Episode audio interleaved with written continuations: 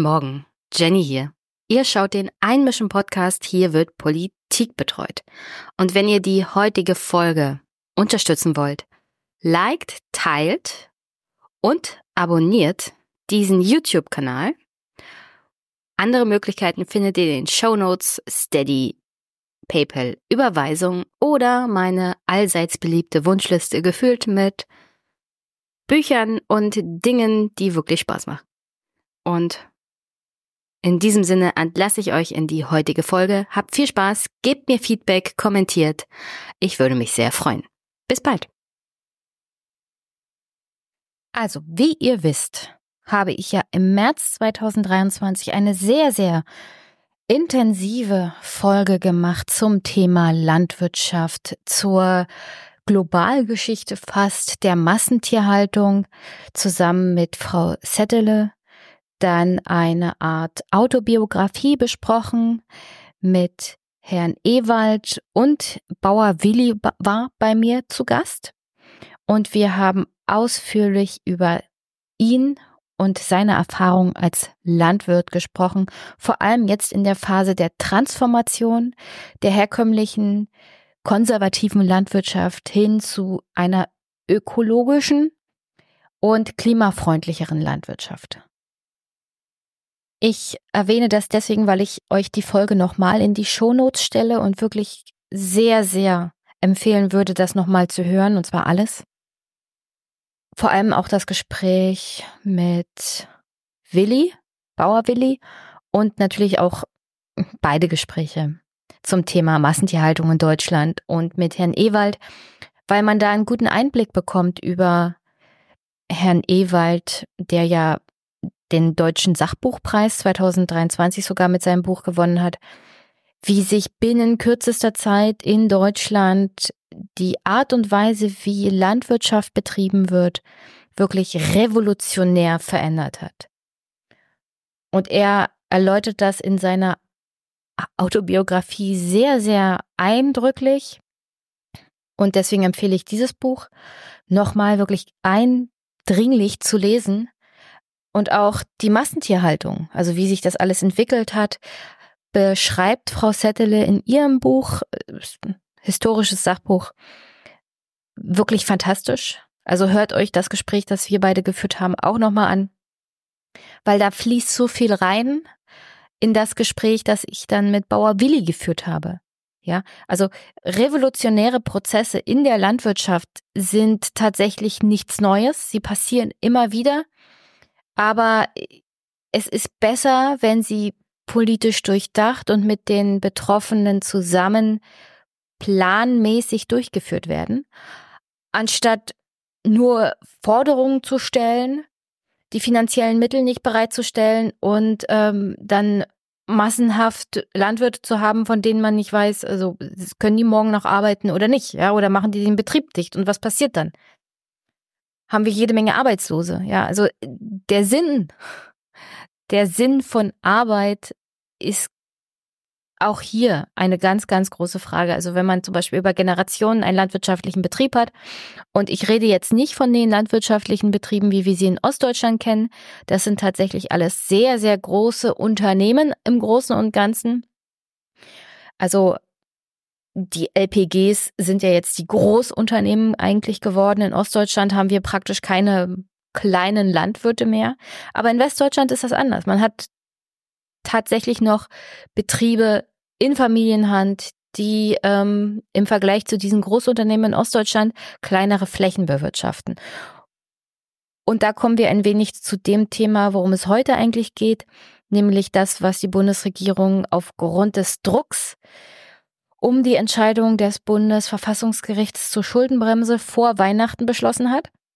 Und zwar im, unterm Strich eine Milliarde Steuererhöhung für Landwirte. Und was das für Landwirte tatsächlich bedeutet. Darüber habe ich mit Bauer Willi gesprochen, aber nochmal eindrücklich hier auch festgehalten. Man kann sich auf Twitter über das alles lustig machen und man kann sich echauffieren, dass die Konservativen ja eine andere Form des Framings haben bei den Landwirten als bei den Klimaaktivisten. Man kann damit dann auch genau wie die Bildzeitung ein völlig falsches Framing aufmachen. Also beide Seiten habe ich festgestellt, geben sich hier kein Millimeter, sondern alle schreien sich nur an und alle sind völlig verblödet, möchte ich wirklich so sagen. Ja, also da wird dann von Traktor-RAF gesprochen oder von äh, Terroristen, dass bestimmte Arten des Protestes nicht gehen und darauf komme ich hier noch, ist ja wohl logisch. Aber dann als die moralisch Besseren in genau diese Art von Framing-Falle zu tappen und in diese genauso hämische und verachtende Sprache zu verfallen, wie die angeblich Bösen, Rechten und Konservativen, ist nicht die Antwort hier. Die Antwort bei diesem Thema, und wir wollen ja alle bessere Landwirtschaft, ökologische Landwirtschaft und klimafreundliche Landwirtschaft, bei diesem Thema muss es eine Zusammenarbeit geben. Und deswegen das Gespräch aus dem März. Die Landwirte haben ihren Teil der Arbeit schon gemacht. Sie haben sich nämlich mit den letzten Bundesregierungen hingesetzt. Es gab eine Zukunftskommission, da wurde ausgehandelt, was, wie, hm, Fahrplan und so. Und die Landwirte haben gesagt, okay, wir stellen unsere Art zu wirtschaften um. Es wird tierfreundlicher, es wird klimafreundlicher, es wird ökologischer. Unter der Voraussetzung, dass die Bundesregierung dafür auch Unterstützungszahlungen gibt. Ja, also Investitionen fordern und fördern. Das Problem ist jetzt, als die Ampelregierung dann kam, hat man das erstmal auf Eis gelegt und man hat Forderungen gestellt, ohne zu fördern. Und wenn wir das schon beim Thema Bürgerharz kritisieren, dann müssen wir es bei der Landwirtschaft und bei jedem anderen Thema auch kritisieren. Wir haben hier eine Transformation von Gesellschaft und von Wirtschaften vor uns, die wir so wahrscheinlich seit der industriellen Revolution nicht mehr gesehen haben. Und das können wir dann natürlich voll gegen die Wand fahren, indem wir sagen, also wir fordern, fordern, fordern und macht mal. Oder wir machen das alle zusammen und sagen, wir fordern, machen einen Plan und fördern. Und wenn der Plan erfüllt ist und, alle haben nicht mitgemacht, dann sind, fallen die halt hinten runter. Aber wir müssen hier wirklich jede Seite muss was geben. Also das funktioniert nur als Kompromiss, das funktioniert nur mit einem Plan und das funktioniert nur mit Milliardeninvestitionen. Und da sieht es aktuell wirklich schlecht aus. Und wir brauchen die Landwirtschaft in Deutschland. Die Landwirtschaft in Deutschland ist unglaublich effizient geworden in den letzten Jahrzehnten, in den letzten Generationen also man kann sich das gar nicht vorstellen. Deswegen hier ein paar Zahlen. Weil ja viel von diesem Höfesterben gesprochen wird. Also, 1975 gab es insgesamt 904.700 landwirtschaftliche Betriebe und Bauernhöfe. 2022 waren es noch 256.000. Könnte man ja sagen, ja, hm, Höfe sterben, das liegt daran, weil diese Art und Weise des Wirtschaftens nicht mehr rentabel ist und dann sind die halt am freien Markt und gehen zugrunde. Aber so einfach ist das ja nicht. Das erklärt auf alle Fälle nicht, dass das Geschäftsmodell nicht mehr funktioniert, dass man von über 900.000 Betrieben und Bauern auf einmal auf 256.000 fällt. Und zwar binnen ähm, nicht mal 30 Jahren. Stellt sich raus, 1960 haben eine Landwirtin oder ein Landwirt 17 Menschen ernährt. 2021 ernährt ein einzelner Landwirt oder eine einzelne Landwirtin 139 Menschen. Das heißt, wir brauchen weniger Landwirte, weil die effektiver arbeiten. Und deswegen kam es zu einem großen, großen Teil zum Hövesterben. Übrigens, das hat auch dafür gesorgt, dass diese menschliche Kapazität, also wir haben nicht mehr so viele Menschen, die auf dem Feld arbeiten müssen. Wir brauchen nicht mehr so viele Menschen, die auf dem Feld arbeiten, um eine große Masse zu ernähren, sondern wir brauchen wesentlich weniger Menschen, die auf dem Feld arbeiten in Deutschland. Dadurch wird Kapazität an Arbeitskräften frei. Und die sind dann in die Industrie gegangen, in die Handwerkschaft, in die Dienstleistung natürlich auch später. Das heißt, alleine zu sagen, naja, dann gehen halt die Höfe kaputt, ist ja nicht so schlimm. Diese Leute ernähren Deutschland übrigens noch, ja. Also die Tatsache, dass Deutschland einen sehr, sehr hohen Selbstversorgungsgrad hat, ist einer der wirklich wichtigen Standortfaktoren. Ich weiß nicht, ob ihr es mitgekriegt habt, aber wir hatten ja diesen, also der läuft ja noch, wir haben ja diesen Ukraine-Krieg. Und dann gab es die Verteuerung von Weizen und Co. Das war gerade für die Länder, die einen schlechten Selbstversorgungsgrad haben oder gar keinen Selbstversorgungsgrad, eine finanzielle Katastrophe. Wenn du als ein Staat, ein Land dafür sorgen kannst, deine Bevölkerung selbst zu ernähren, ist das ein unglaublich wichtiger wirtschaftlicher Faktor schon mal für dich. Das heißt, du musst nicht finanzielle Mittel aufwenden, um deine Bevölkerung zu ernähren. Du hast eine effektive Landwirtschaft, die das für dich tut, die vielleicht sogar noch exportiert. Und damit bist du einen ganz, ganz wichtigen Faktor der Instabilität los. Denn was braucht man wirklich für einen funktionierenden Staat? Eine gefütterte Bevölkerung und eine Bevölkerung, die genug zu trinken hat. Essen, trinken. Also es ist nicht ohne Grund, gibt es dieses Sprichwort, erst kommt das Fressen, dann die Moral. Moderne Staatlichkeit ist überhaupt erst möglich, wenn du eine Bevölkerung hast, die ausreichend mit Essen versorgt ist. Wenn deine Bevölkerung jeden Tag dazu gucken muss, wie sie sich selber ernährt, ist alles andere drumherum gar nicht möglich. Da ist kein Staat zu machen mit. Wenn deine, Be also wenn die Bevölkerung in einem Land nur damit beschäftigt ist, zu gucken, wie sie von früh bis abends Essen und Trinken zu besorgen hat, dann ist da kein Staat. Dann, dann ist da praktisch Anarchie. Und das sehen wir teilweise wirklich in afrikanischen Ländern, die große Krisen aktuell erleben mit Dürre oder Klimakatastrophen oder mit Heuschrecken, die die ganze Ernte wegfressen. Also es bricht wirklich alles zusammen, wenn du keine funktionierende Landwirtschaft hast.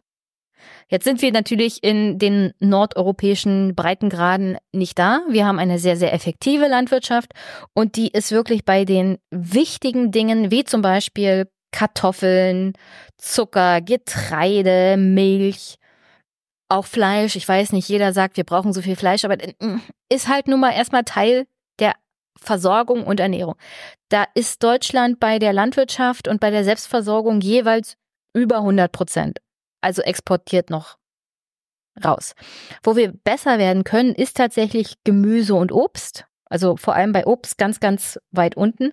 Aber das liegt auch daran, dass vieles von dem, was an Obst auch natürlich in Deutschland verzehrt wird, hier gar nicht wächst. Beziehungsweise, dass das natürlich alles so Saisonfragen sind und nicht unterjährig zur Verfügung gestellt werden können.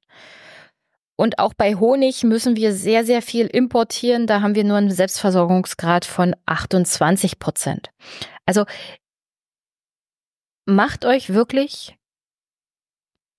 also seid euch gewahr der Tatsache, dass man die Landwirtschaft als Selbstversorger braucht.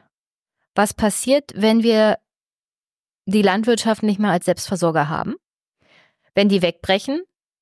Naja, Irgendwann kommt es dazu, dass du die Landwirte dann nicht mehr hast, die die Selbstversorgung machen. Das heißt, es wird mehr importiert.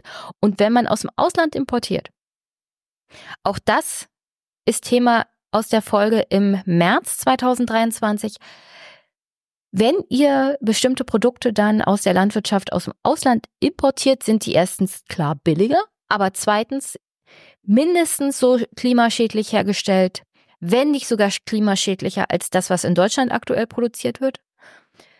Von der ökologischen Frage müssen wir gar nicht mehr reden, ja. Also, also Ökoprodukte sind das nicht. Da hast du ja schon Probleme in Deutschland, aber aus dem Ausland könnt ihr vergessen. Also jeder, der moralisch aufschreit und sagt, hm, dann gehen die halt kaputt. Ja, aber die Landwirte, die in Deutschland produzieren, sind wesentlich mehr Auflagen auch für die Produkte unterworfen als jeder andere von dem wir dann importieren. Nur mal so.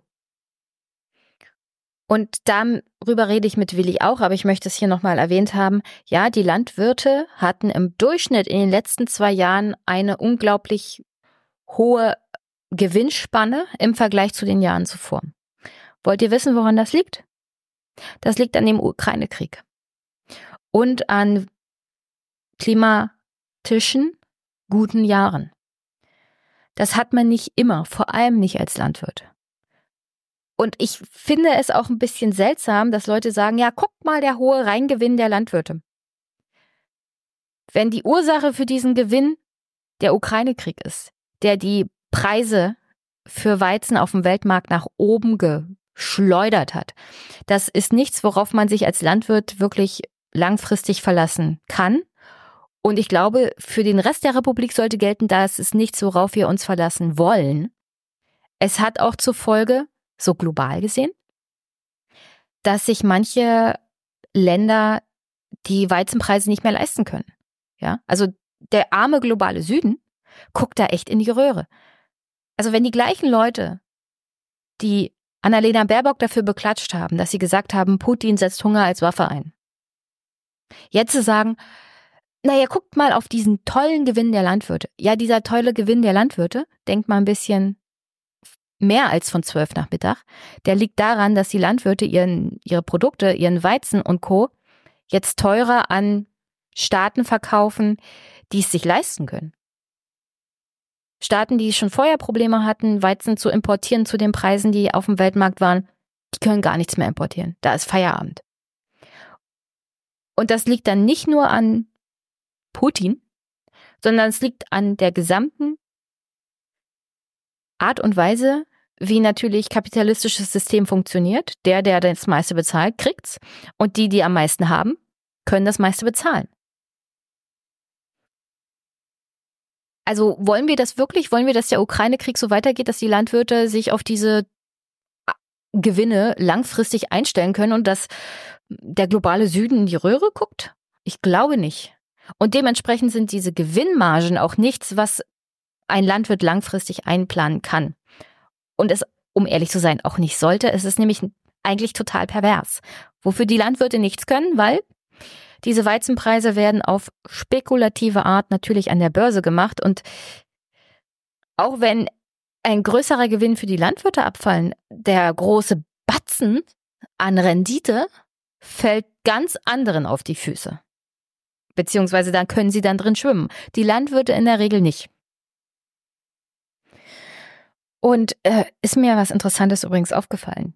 Als ich von meinen Eltern nach Silvester zurück nach Karlau gefahren bin, wo ich wohne, gab es an vielen Ortseingangs- und Ausgangsschildern so Gummistiefel und Schuhe. Meistens grüne Gummistiefel, die ich daher kenne, dass natürlich auch ich so im ländlichen Raum aufgewachsen bin und ein Großteil meiner mütterlichen Familie arbeitet tatsächlich noch in der Landwirtschaft, natürlich nicht selber als Landwirte, sondern in den LPGs. Das hat auch alles historische Gründe.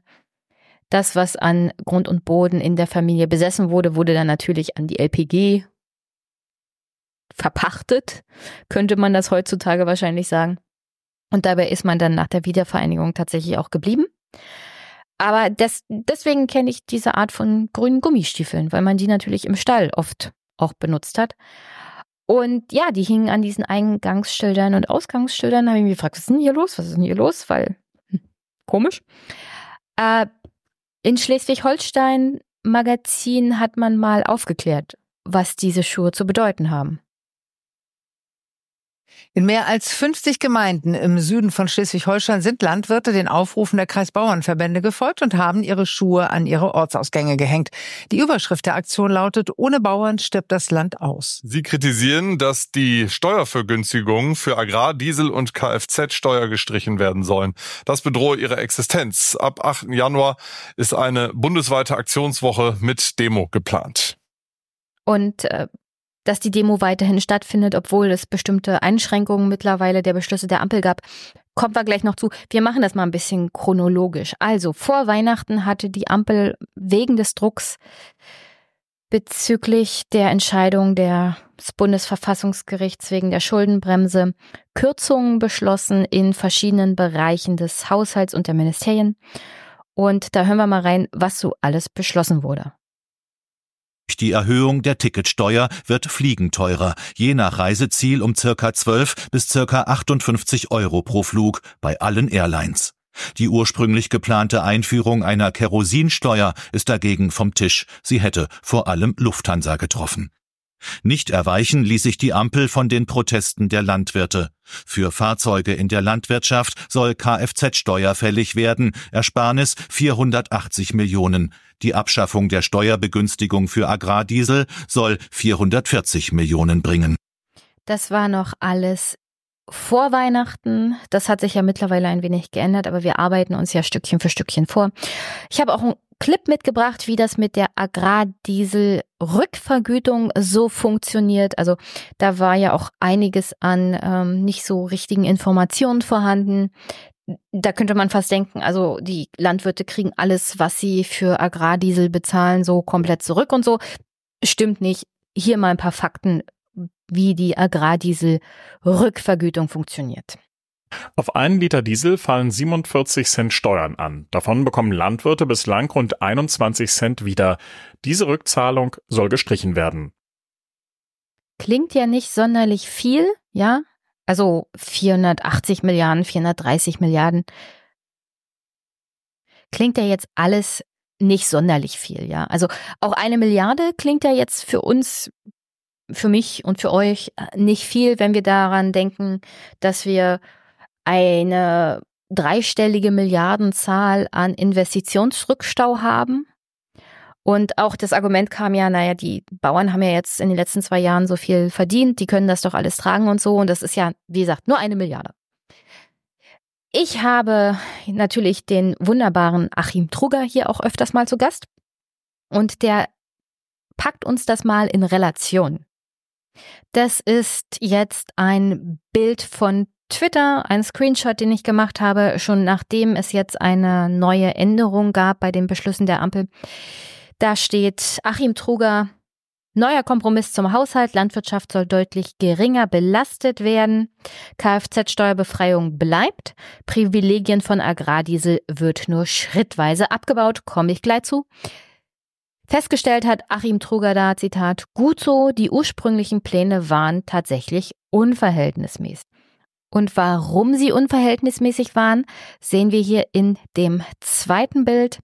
Und ich lese mal kurz vor. Die knappe eine Milliarde für die Landwirtschaft mag sich nach wenig anhören. Aber die Bruttowertschöpfung im Sektor beträgt nur 36 Milliarden. Das heißt, das sind etwa drei Prozent der Wirtschaftsleistung und damit ein echter Hammer. Gut, dass das vom Tisch ist. Also die eine Milliarde hätte drei Prozent der Wirtschaftsleistung der gesamten Landwirtschaft und forstwirtschaftlichen Sektor ausgemacht. Und das ist verhältnismäßig wirklich viel. Also überlegt mal, wie viel zum Beispiel 30 Prozent der gesamten Industrieproduktion ausmachen würden. Das wären in dem Fall tatsächlich Milliarden über Milliarden über Milliarden. Und das wäre durchaus ein fetter, fetter Hammer. Und das alleine nur den Landwirten aufzuerlegen, eine dreiprozentige Wirtschaftsleistung selber zu erbringen, vor allem auch dann, wenn es unverhältnismäßig verteilt ist. Ich meine, die großen Unternehmen können das einfacher wuppen als der einzelne Landwirt, der auf einmal einen ganzen Monatslohn vielleicht verliert. Wir haben hier nicht die Zeit von Kaiser und Co., wo die großen Landjunker die Vermögenden waren, sondern wir haben tatsächlich auch Landwirte in Deutschland, die gucken müssen, wo sie mit ihrer Wirtschaftlichkeit bleiben, ja. Und wie ich vorhin schon angebracht habe, die deutsche Landwirtschaft ist sehr, sehr effektiv. Ich finde, wir sollten darauf aufpassen, dass sie es auch bleibt und nicht aus Gehässigkeit oder aus Unwissen die kleineren Landwirte, die wir haben, in die naja, Arbeitslosigkeit im Prinzip dann vertreiben. Beziehungsweise dafür sorgen, dass sie nicht mehr landwirtschaftlich tätig sind. Auch Landwirte arbeiten daran, dass wir klimafreundlicher produzieren können, indem sie zum Beispiel auch Biogas zur Verfügung stellen, Biodiesel. Ähm, in der Landwirtschaft wird auch ausprobiert, wie man zum Beispiel mit Pflanzenöl in Zukunft, also Pflanzendiesel sozusagen, in Zukunft die landwirtschaftlichen Geräte antreibt. Also all so, solche, solche Sachen gibt's und mit Willi rede ich gleich auch drüber. Aber dafür muss die Landwirtschaft auch ähm, groß genug sein, um in der Masse diese Effizienz-Dinge auszuprobieren. Ja, also das kommt ja teilweise auch von eher kleineren Unternehmen, die gucken müssen, wo sie einsparen können, als von großen Unternehmen, die es sich leisten können, ein bisschen verschwenderischer zu sein. Und deswegen eine kritische Masse an Landwirten sollte sich ein Deutschland durchaus leisten können und es muss es sich auch leisten. Denn ähm, auch die Landwirtschaft tut, wie gesagt, ihren Teil dazu bei, dass wir hier alle die Klimaziele erreichen. Und interessanterweise hat die Landwirtschaft ihre Sektorenziele erreicht. Ja, und da könnt ihr mal kurz reingucken. Also reingucken für die, die sich das hier angucken. Für die anderen lese ich es mal vor. Also wer hat denn aktuell so seine Klimaziele im Blick? Wer erreicht sie und ver verfehlt sie? Nach Sektoren aufgeschlüsselt hat das der Sektor Energie seine Klimaziele erreicht bisher. Die Forstwirtschaft hat seine CO2-Ausstoßmenge um 103,5 Prozent unterschritten. Also die Forstwirtschaft hat da eher einen großen, großen Teil dazu beigetragen. Interessant auch nicht vergessen, wenn wir über Landwirtschaft reden, reden wir im gleichen Atemzug auch über Forstwirtschaft. Für Land- und Forstwirtschaft gelten die gleichen Regeln.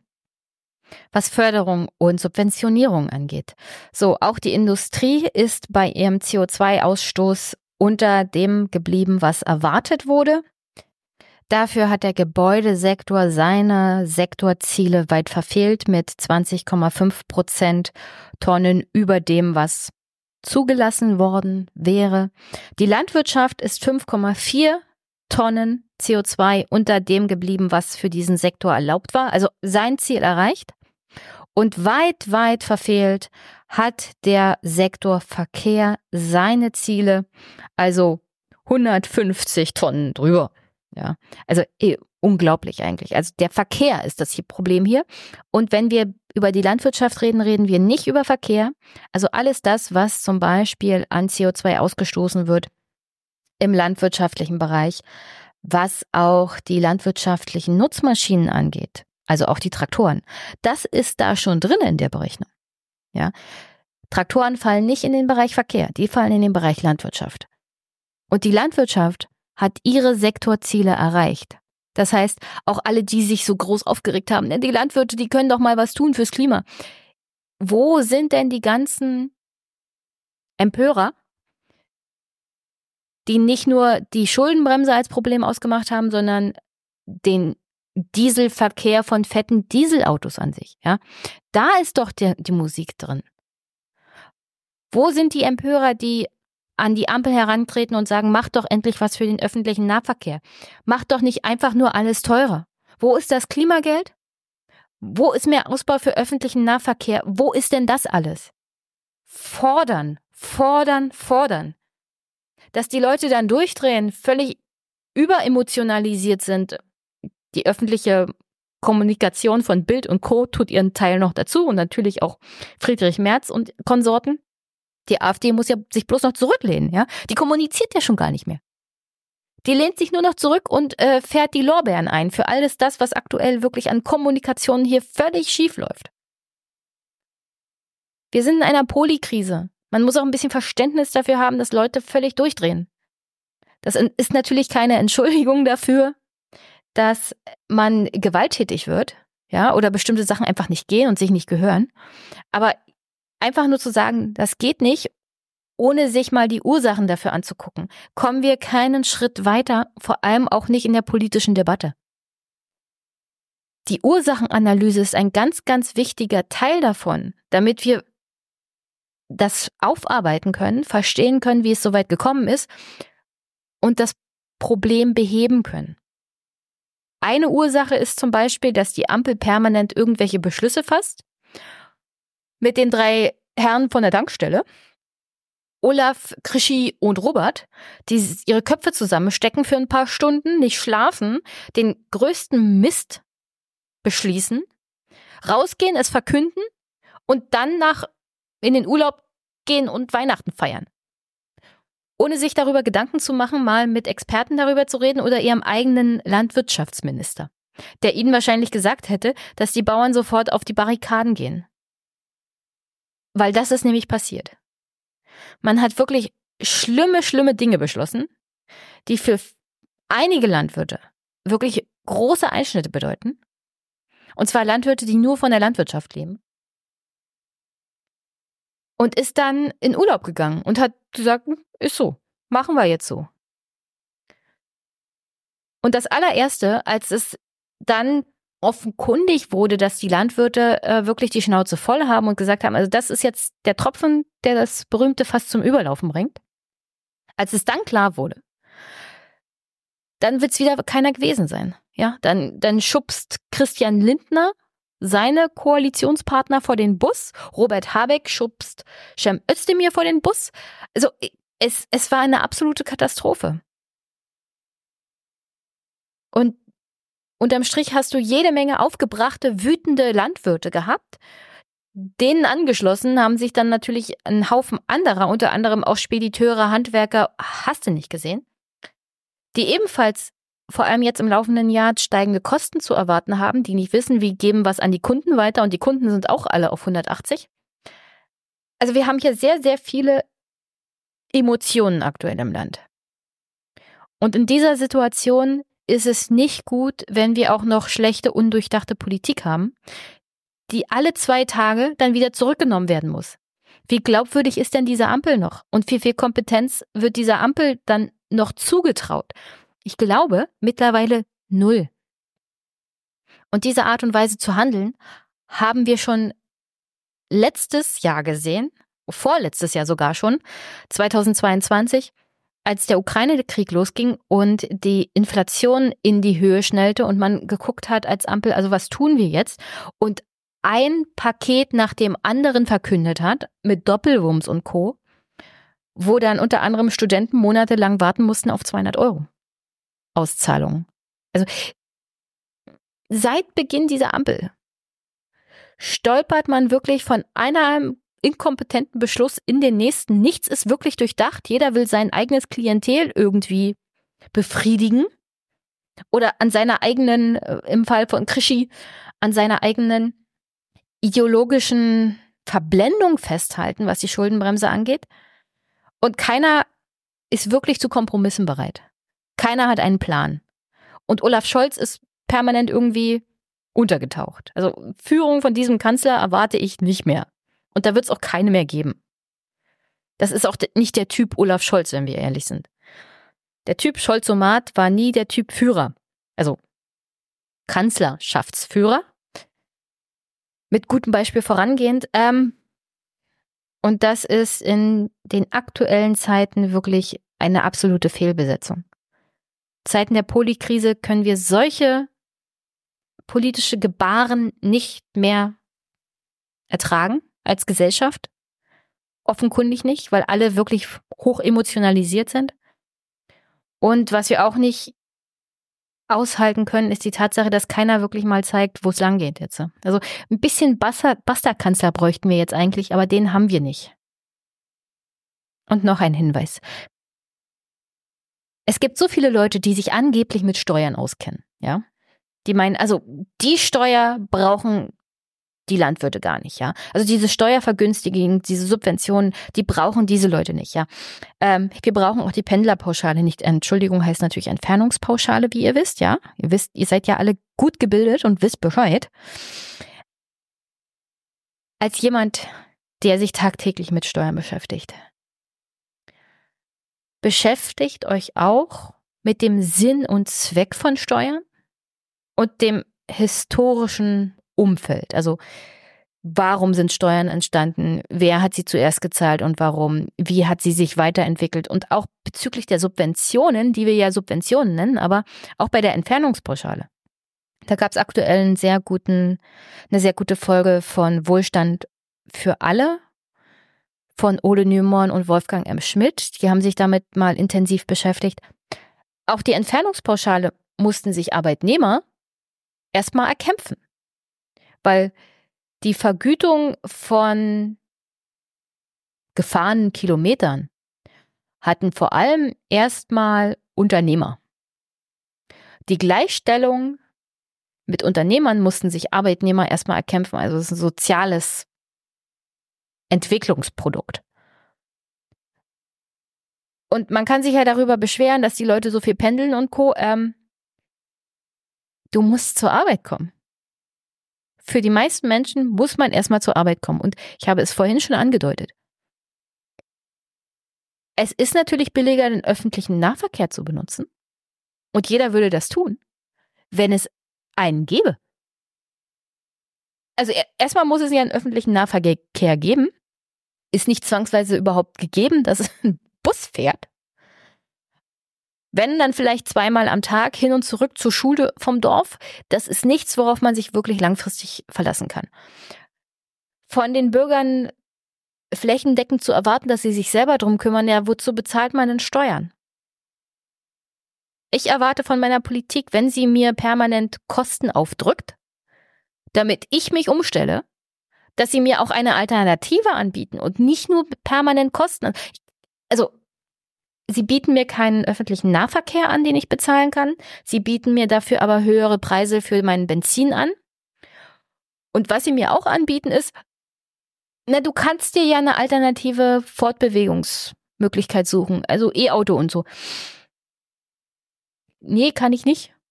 Wo, wovon soll ich das bezahlen? Und dann äh, muss ja, wenn du so ein E-Auto hast, auch irgendwo mal eine Ladestation vorhanden sein. Also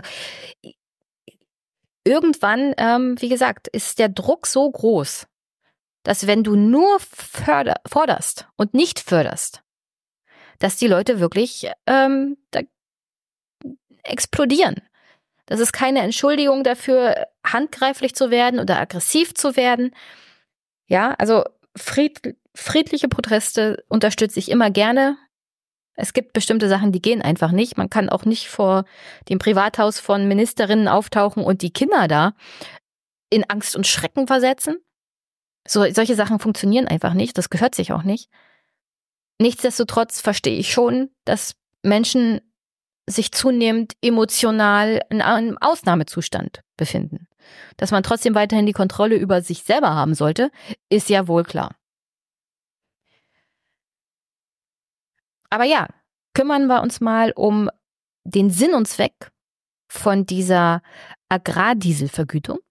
Also Steuern sollen auch steuern und haben einen Sinn und Zweck. Und welcher ist das bei der Agrardieselvergütung? Bisher ist es so, dass Bauern mit dem Diesel, den sie für die Arbeit tanken, als sogenannten Agrardiesel günstiger fahren. Das heißt, auf Antrag bekommen sie die Mineralölsteuer zum Teil zurück.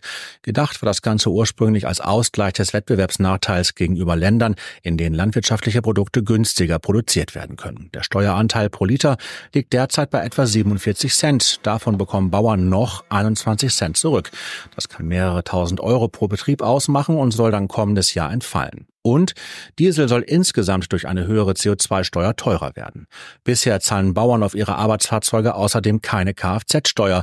Das Argument dafür ist, sie würden kaum öffentliche Straßen nutzen. Auch das macht je Betrieb mehrere tausend Euro Unterschied, die dann ab kommenden Jahr gezahlt werden sollen. Ja, und lustigerweise sind das nicht nur die traditionellen Landwirte, die diese Dieselvergütung für sich beanspruchen, sondern tatsächlich hat man jetzt hier eine breite Front der traditionellen Landwirtschaft, aber auch der Biobauern. Denn auch Biobauern nutzen landwirtschaftliche Fahrzeuge, die mit Diesel betrieben werden, weil es aktuell flächendeckend günstige landwirtschaftliche Fahrzeuge nicht gibt, beziehungsweise hat man so die Gewohnheit auf dem Land, solange es fährt, wird's benutzt. Ja, also wenn es dir unterm Arsch auseinanderfällt, dann guckst du mal vielleicht, ob du was günstig Neues findest. Und wir reden hier nicht von einem Auto, sondern wir reden hier von landwirtschaftlichen Fahrzeugen. Für die gelten nicht die gleichen Regeln wie für PKWs zum Beispiel. Du fährst ja damit auch nicht groß auf der Straße rum. Jetzt klammert mal bitte die Proteste aus. Das ist eine Ausnahmesituation. Eigentlich sind sie natürlich nur zur Feldarbeit und zur landwirtschaftlichen Produktionsarbeit gedacht. Und so oft siehst du dann entsprechend vor allem nicht in der Stadt einen Traktor oder andere Kfz der Landwirtschaft auf der Straße. Weswegen, wie gesagt, viele Landwirte von traditionell bis Biobauern Dieselfahrzeuge benutzen. Und bei denen sorgte dann die Ampelentscheidung vor Weihnachten natürlich auch für Stress. Existenzängste kennt auch Landwirt Simon Sperling nahe Stuttgart. Es werde immer schwerer, gut zu wirtschaften. Seine Apfelplantage hat der Biobauer deshalb erst kürzlich gerodet. Ich habe gerade das Gefühl, dass es nicht mehr gewollt ist, dass wir hier in Deutschland oder speziell auch im Ballungsraum Nahrungsmittel für die Bevölkerung produzieren. Auch wenn hier vieles von Hand geerntet wird, ohne Landmaschinen geht es auch auf dem Biohof nicht. Im Gegenteil, das Aus für die Subvention von Agrardiesel würde Sperling wohl besonders hart treffen. Weil die Biobetriebe am meisten auf den Feldern rumfahren, weil wenn man das Unkraut nicht mehr mit der Spritze wegkriegt, sondern mechanisch, dann komme ich nicht nur einmal, sondern ich muss vier, fünfmal fahren und das kostet Diesel. Dazu kommen weitere Belastungen durch den steigenden Mindestlohn und der Inflation. Insgesamt rechnet der Landwirt im kommenden Jahr mit Mehrkosten von etwa 25.000 Euro, Kosten, die er nicht einfach auf seine Lebensmittel aufschlagen kann. Und äh, auch Landwirt Dietmar Göbel war dann vor Weihnachten bei den Protesten dabei, der Bauern im gesamten Bundesrepublik. Und auch der ist nicht sonderlich zufrieden aufgrund der Tatsache, wie es aktuell für die Bauern in Deutschland läuft. Ein ganzer Konvoi setzt sich in Bewegung von Hitzacker im Kreis Lüchow-Dannenberg sieben Stunden bis in die Bundeshauptstadt. Ganz vorne fährt Landwirt Dietmar Göbel. Zusammen mit zwei anderen Familien betreibt er Ackerbau. Auf 600 Hektar Fläche bauen sie Getreide, Kartoffeln, Zuckerrüben und Mais an. Ich persönlich ähm, weiß nicht mehr, wie ich von dem Geld, was ich aus der Landwirtschaft ähm, für mich überhabe, am Ende noch leben soll. Eine Stunde vor der Abfahrt volltanken am hofeigenen Zapfhahn noch zu den günstigeren Konditionen. Die neuen Richtlinien bei Agrardiesel und Kfz-Steuer kosten ihn nach eigenen Angaben über 30.000 Euro jährlich. Dazu kommen strengere EU-Auflagen und weniger Gelder aus Brüssel. Ja, das ist für uns ein Riesenproblem. Es ist schwierig, noch mehr Kosten in der Landwirtschaft einzusparen äh, bei einem so großen Aufgabenfeld, was wir haben. Wir wollen nachhaltig wirtschaften, wir wollen umweltbewusst wirtschaften und uns wird das Geld weggenommen. In Berlin angekommen gab es dann vor dem Brandenburger Tor jede Menge Traktoren und Protest und im Anschluss wenig Liebe für den Landwirtschaftsminister Cem Özdemir, der sich erstaunlich klar auf die Seite der Bauern gestellt hat, als die ersten Informationen zu den Entscheidungen der Ampel vor Weihnachten rauskamen. Nichtsdestotrotz äh, wurde er natürlich vor Ort unanständigerweise ausgebuht und schlimmere Sachen gesagt, die ich hier nicht wiederholen werde. Die Wut kommt am frühen Morgen mit hunderten PS nach Berlin direkt zum Brandenburger Tor. So viele Traktoren können ein politisches Beben verursachen. Wenn das wirklich kommt, Subvention weg für Agrardiesel, obendrauf noch eine Kfz-Steuer für landwirtschaftliche Fahrzeuge, dann gibt es für diese Bauern nur ein Urteil, eure Politik ist unser Tod. Das ist jetzt der Tropfen zu viel gewesen. Und das Fass ist nicht nur übergelaufen, sondern ist geborsten. Für die junge Generation, die jetzt Landwirtschaft betreiben will in den nächsten Jahrzehnten, dass denen gerade die Perspektive und die Zukunft genommen wird. Der Bauernpräsident wütet, wir nehmen das nicht hin und zu viel ist zu viel.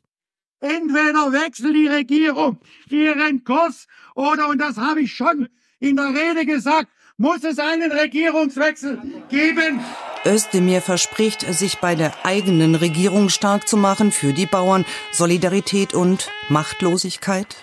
Mir ist sehr klar, und das war ja gerade auch zu hören und zu sehen und vielleicht auch zu riechen, was diese Entscheidung für Folgen haben kann. Deshalb kämpfe ich im Kabinett dafür, dass es in dieser Härte nicht kommt. Man glaubt Özdemir nicht, die Opposition reiht sich heute nicht zufällig ein. Und das war alles noch vor Weihnachten. Also da gab es dann die Proteste am Brandenburger Tor, dann war Weihnachtsfrieden erstmal. Auch die Bundesregierung und die Ministerinnen und Minister gingen dann natürlich erstmal in Urlaub. Wer kann es ihnen verdenken? Das Jahr war lang, wir haben alle Urlaub gebraucht. Aber das ist jetzt natürlich für die betroffenen Bauern keine gute Situation gewesen über Weihnachten mit dieser Unsicherheit. Auch weil man dann so die Angewohnheit hat, mit der Familie mit schlechter Laune noch viel emotionaler zu werden, wie normale Menschen das halt so tun. Ist wie gesagt, auch hier nochmal keine Entschuldigung für irgendwas, nur eine Erklärung, eine Einschätzung. Jedenfalls wurde dann gestern verkündet, dass die Bundesregierung Olaf, Robert und Krischi sich mal wieder zusammengesetzt haben und Folgendes beschlossen haben, also die Kfz-Steuerbefreiung für landwirtschaftliche Fahrzeuge bleibt und auch die Steuervergünstigung beim Agrardiesel soll nicht 100 Prozent sofort fallen, sondern gestaffelt 40 Prozent in 2024 an Vergünstigungen fallen weg und dann nochmal in 25 und 26 je 30 Prozent. Die Bauern haben schon gesagt, das reicht ihnen nicht und wollen dann entsprechend wie angekündigt die nächsten Tage protestieren. Ab Montag soll ja so eine Art Protestaktionswoche losgehen und am 15. Januar soll das dann in einer großen Demonstration in Berlin gipfeln. Was ich so berichten kann, ist, dass es durchaus die verschiedensten Protestaktionen auch aktuell im ländlichen Raum gibt. Also für alle, die sich das hier angucken, ich habe mal einen kleinen Clip eines Protests in Lübben mitgebracht. Das ist hier von Karlau praktisch um die Ecke. Und da sind Traktoren in der Nähe des Kreisverkehrs. Und im Kreisverkehr stehen Landwirte mit einem grünen Kreuz und spielen ein Liedchen. Nicht wundern, das ist das Lied Märkische Heide.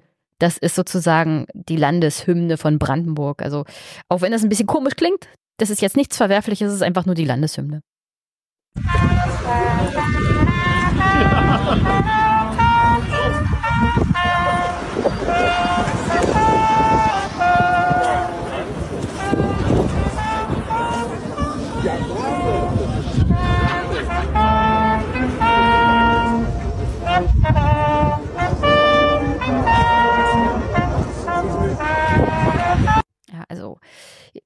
das mal für die Hörenden zu beschreiben, es ist relativ voll.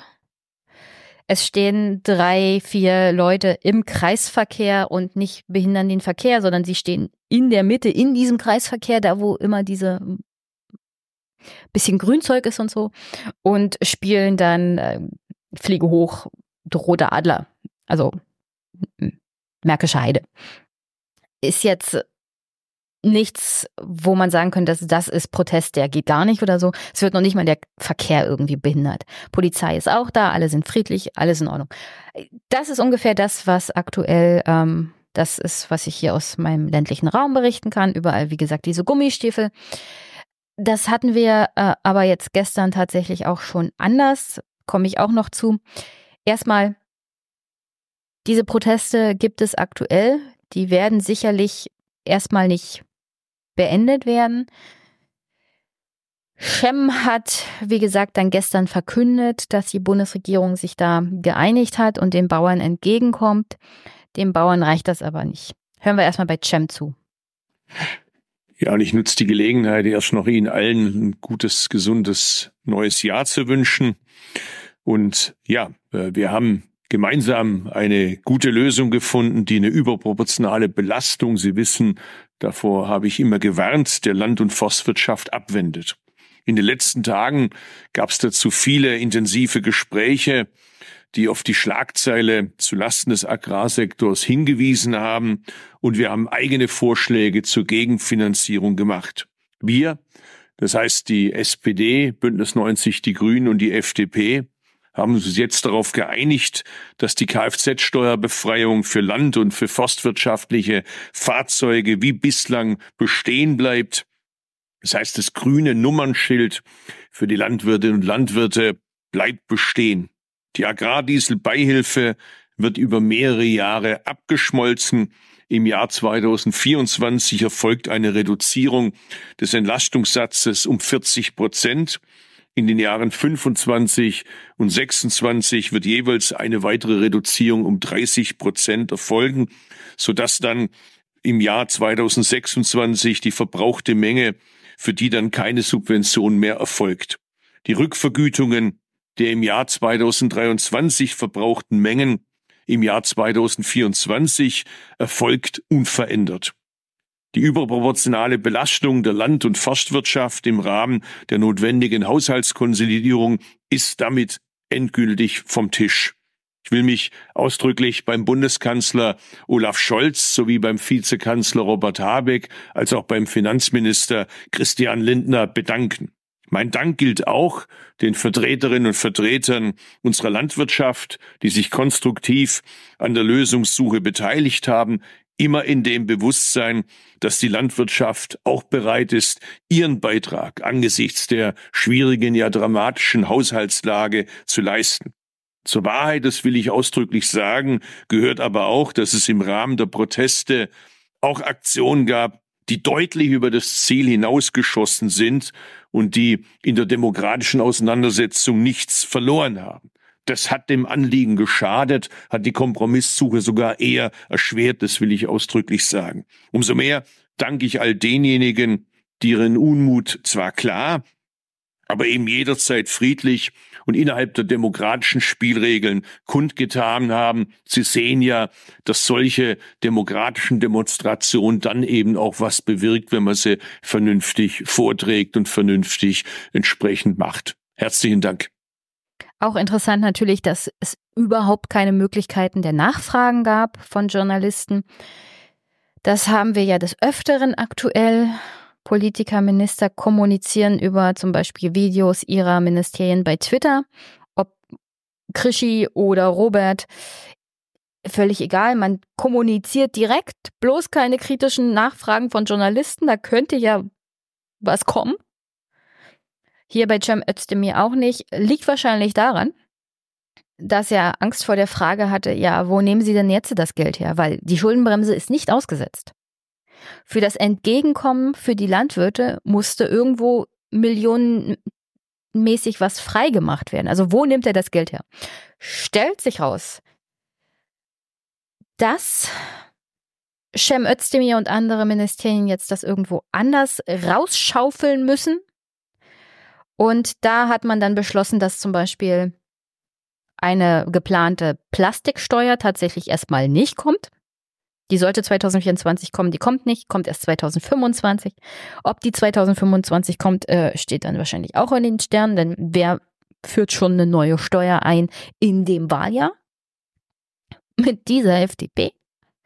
Also da ist dann nochmal ein Loch gerissen worden von 2,5 Milliarden, die auch nochmal obendrauf zu dem, was man den Bauern jetzt entgegenkommt, besorgen muss.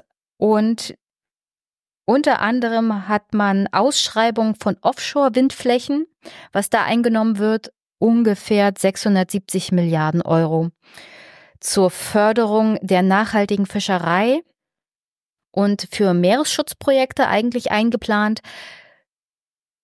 Wird das jetzt zurückgehalten? Das fließt jetzt in den allgemeinen Haushalt ein und damit finanziert man, wie gesagt, den Kompromiss, den man den Bauern jetzt angeboten hat. Das ist jetzt natürlich auch für Umwelt und andere Schutzprojekte eine absolute Katastrophe, weil sowas wie nachhaltige Fischerei ist übrigens auch Teil von Land- und Forstwirtschaft, wäre schon sinnvoll. Und Meeresschutzprojekte auch, denn ähm, ich weiß nicht, ob ihr es so wisst, aber die Meere sehen schlecht aus und sie sind sehr, sehr leer gefischt. Wir brauchen diese Schutzprojekte eigentlich und wir brauchen das Geld dafür. Ich persönlich sehe das Hauptproblem natürlich in der Schuldenbremse und nicht bei den Bauern. Also man kann mit dem Finger auf die Bauern zeigen und sagen, aber ihr, aber ich habe vorhin Achim Troger zitiert, es ist ein, eine unverhältnismäßige Belastung im Vergleich zu dem, was dieser wirtschaftliche Sektor bringt und was er tatsächlich für die Allgemeinheit in Deutschland leistet diese Belastung. Und das Problem ist nicht, dass die Bauern sich dagegen wehren. Das ist ihr gutes Recht, vor allem, weil sie am Großen und Ganzen friedlich demonstriert haben. Bis auf wenige Ausnahmen, über die wir noch sprechen. Aber ich meine, jetzt vor Weihnachten habe ich jetzt nichts Aggressives mitbekommen. Also der Protest in Berlin mit den Traktoren, der war friedlich, ja. Dass das Geld jetzt bei diesen Umweltschutzprojekten fehlen wird, ist nicht die Schuld der Bauern. Das Problem ist, dass wir tatsächlich eine Bundesregierung aktuell haben unter der Führung eigentlich der FDP, die die Schuldenbremse zur, zum goldenen Kalb erklärt hat, dass man nicht schlachten darf. Und lieber gehen wir alle mit dem goldenen Kalb Schuldenbremse zugrunde, als hier wirklich Geld in die Hand zu nehmen und zu investieren, Wirtschaft, Landwirtschaft umzustellen, ökologischer zu gestalten. Und lieber bringen wir die gesamte Gesellschaft gegeneinander auf und gegen die Politik und gegen die Demokratie, als daran was zu ändern. Also das ist so unfassbar dämlich. Das, da, da fehlen einem einfach nur noch die Worte dafür. Aber ja, die Bauern haben dann natürlich auch auf diesen Kompromiss reagiert und sagen wir es mal so, happy sind sie damit nicht wirklich. Es reicht ihnen einfach nicht. Rund 18 Liter pro Stunde verbraucht der Trecker von Landwirt Christian Fricke aus Schwiblingsen nahe Hannover. Die Entscheidung der Bundesregierung an der Kfz-Steuerbefreiung für landwirtschaftliche Fahrzeuge festzuhalten, sei der richtige Weg, aber der Agrardiesel ist die weitaus größere, äh, der weitaus größere Posten, der bei uns auch im Betrieb mehr als 70 Prozent dieser geplanten Kürzung ausmacht. Und äh, dies jetzt auf zwei Jahre zu verschieben, ist ein Sterben auf Raten. Und ähnlich reagiert natürlich auch der Präsident des Deutschen Bauernverbandes. Auch für ihn ist das mit der Kfz-Steuerbefreiung, dass die nicht wegfällt, auch nur ein erster Schritt. Die Nachbesserungen beim Agrardiesel sind unzureichend. Das kann nur ein erster Schritt sein. Es geht um die Wettbewerbs- und Zukunftsfähigkeit unserer Landwirtschaft. Es geht darum, die Versorgung mit heimischen Lebensmitteln auch weiterhin abzusichern. Deshalb müssen beide Steuererhöhungsvorschläge gänzlich vom Tisch. Unsere Aktionswoche beginnt am 8. Januar. Wir werden dort unsere Forderungen mit Nachdruck unterstreichen. Ja, und damit kommen wir dann zu der fairen Affäre. Also, ich mache das im Gespräch mit Willi auch nochmal sehr, sehr deutlich. Proteste sind in Ordnung. Wenn sie friedlich sind, wenn sie gewaltfrei sind und vor allem dann, wenn sie sich an geltendes Recht und Gesetz halten. Wenn ihr emotionalisiert seid, kann ich das durchaus nachvollziehen. Was ich nicht nachvollziehen kann, ist, wenn man in dieser emotionalen Lage handgreiflich wird und aggressiv und mit dieser Aggressivität andere Menschen angeht. Und in dem Fall gab es einen Vorfall in Schleswig-Holstein, wo protestierende Bauern versucht haben, die Fähre zu stürmen, auf der Vizekanzler Robert Habeck war, der gerade vom Urlaub zurückkam. Und das sah folgendermaßen aus.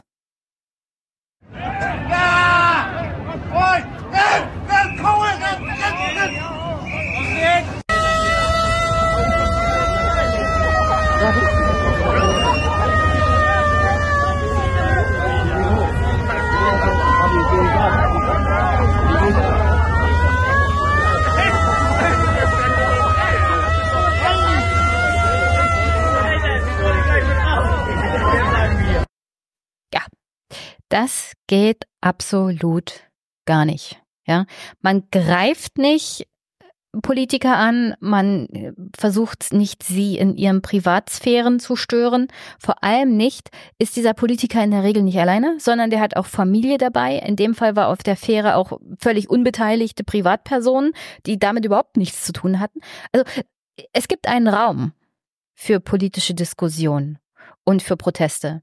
Und dieser Raum ist nicht die, Pri die Privatsphäre der Familie des Politikers oder des Politikers selber, geschweige denn von Leuten, die einfach nur auf der gleichen Fähre sind oder in dem gleichen Raum oder in der gleichen Umgebung.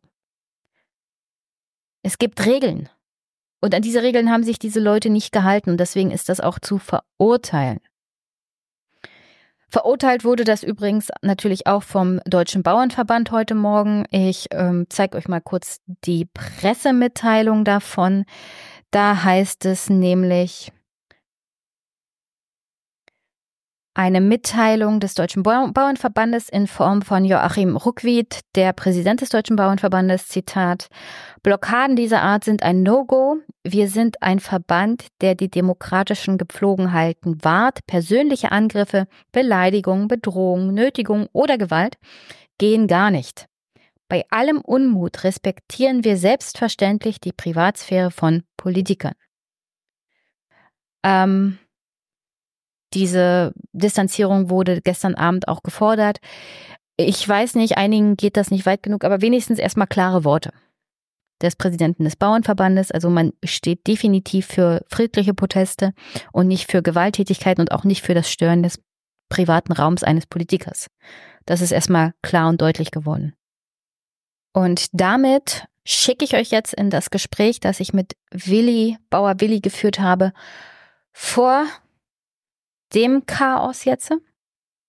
Wir haben ausführlich über das gesprochen, was vor Weihnachten passiert ist, zu welcher Art Protest er so sich bekennt, beziehungsweise was geht und was nicht geht.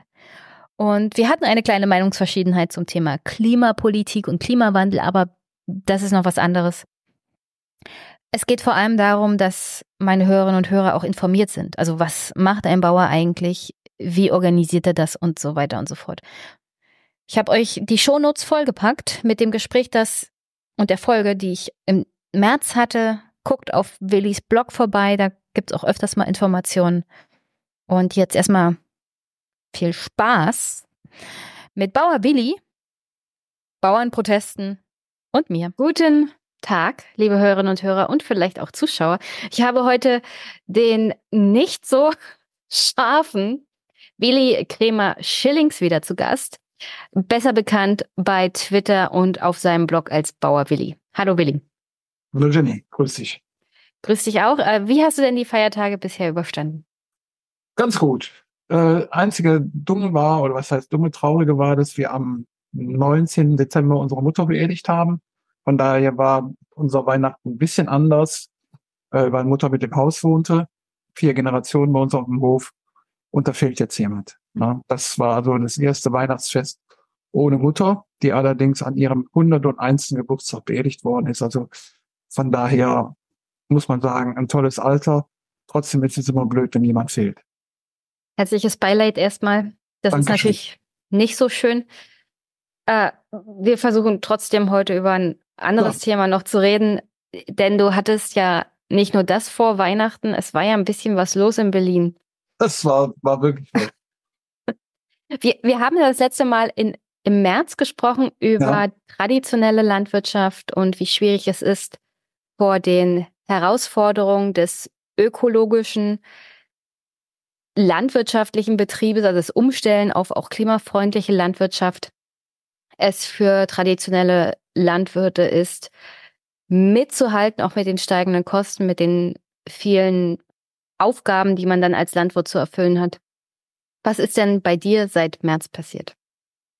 Äh, Im Großen und Ganzen nichts, außer dass die Ernte ein bisschen arg nass war. Also bis zur Ernte war es ja wieder mal trocken. Das heißt, die Erträge waren nicht so berauschend.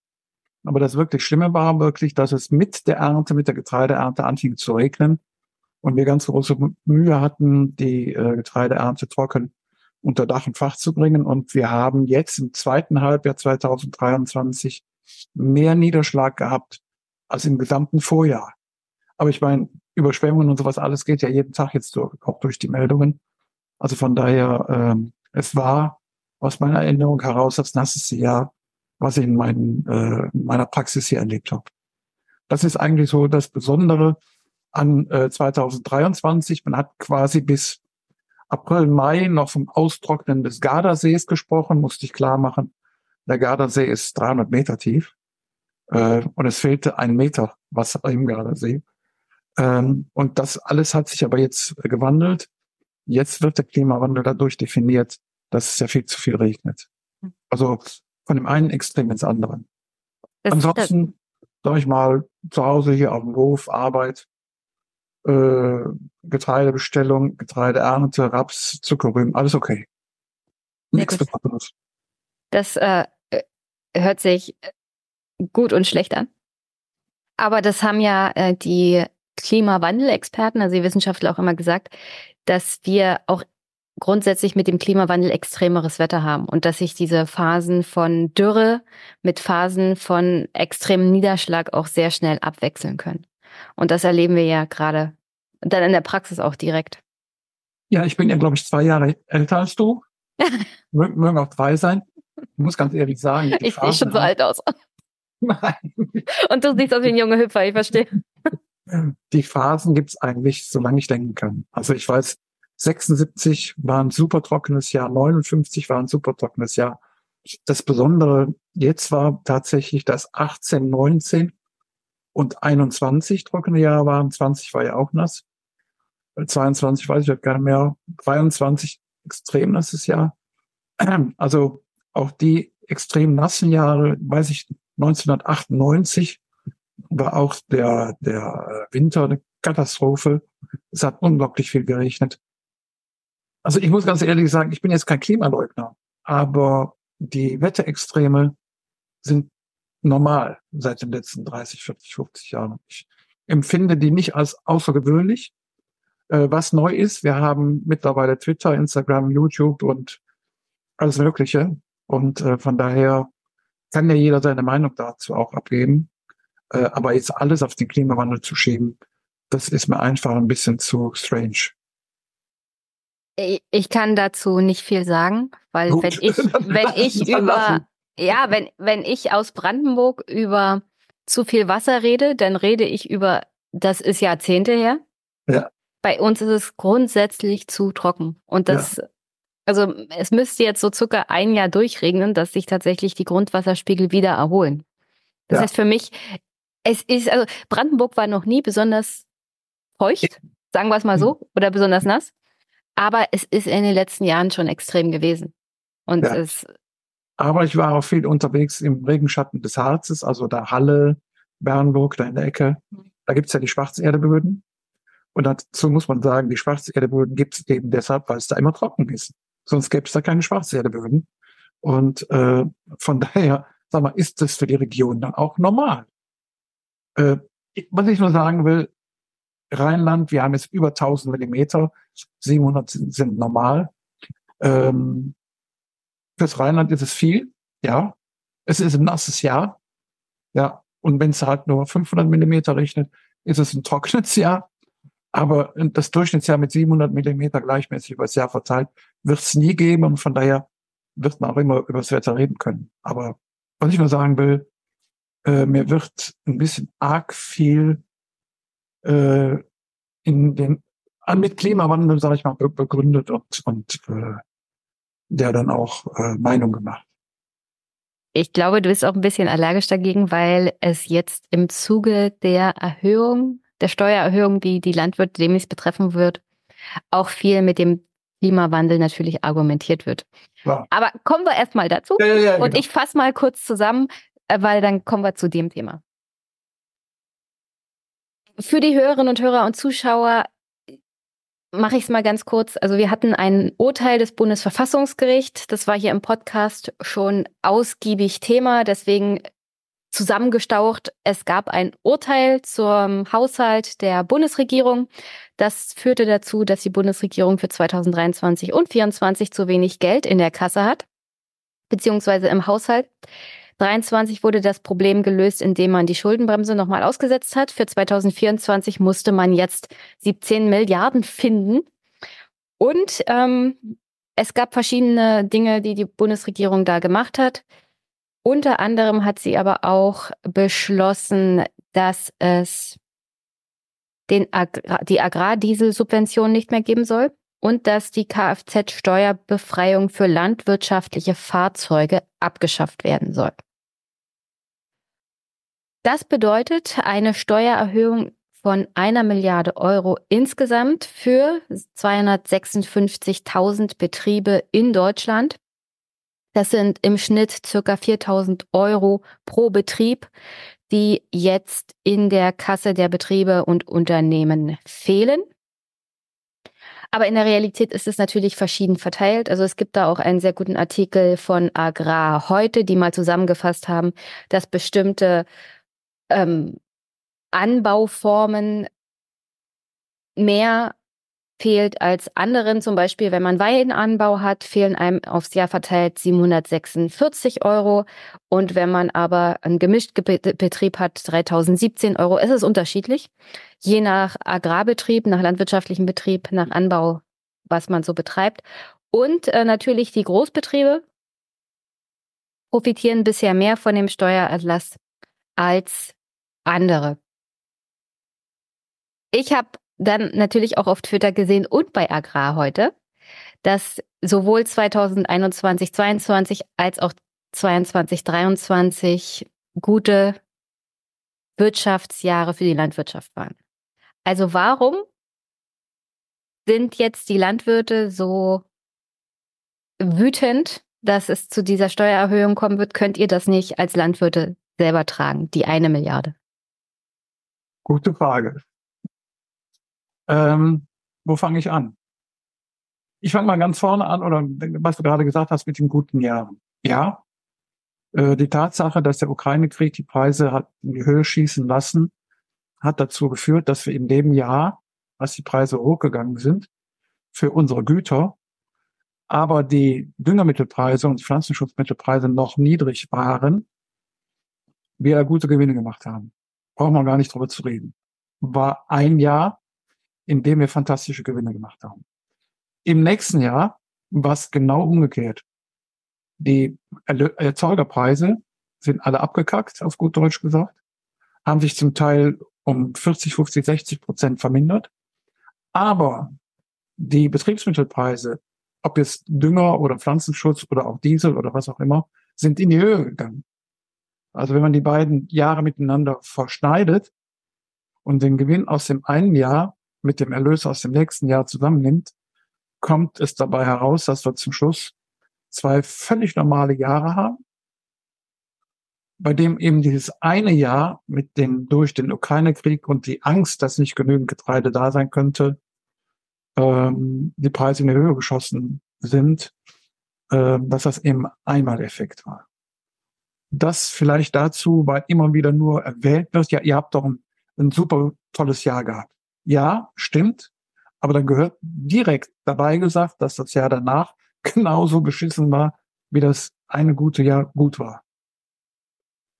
Das zweite ist Betriebsformen. Am meisten oder sehr stark trifft es die Biolandwirte, weil die Biolandwirte äh, meistens sehr viel mehr mit dem Trecker über den Acker fahren müssen, weil sie ja die Unkrautbekämpfung und sowas halt eben nicht mit der Pflanzenschutzspritze machen, die 27 Meter breit ist, sondern eben mit einem Striegel, der drei Meter oder sechs Meter breit ist und das auch mehrfach, sodass äh, die Biobauern da äh, getroffen sind. Dann, was auch gern vergessen wird, im Obstbau zum Beispiel. Ähm, ich habe mit zwei Landwirten telefoniert, die äh, Obstbau haben, da spezialisiert sind. Die haben zum Teil sechs, acht oder zehn Traktoren unterschiedlichster Bauart, kleine, große, mittlere, alte, neue, und ähm, das führt halt eben dazu, äh, dass die, was jetzt die äh, Kfz-Steuer angeht, aber richtig betroffen sind. Mein Nachbar und ich haben einen Schlepper für zwei Betriebe. Wir werden das aushalten können.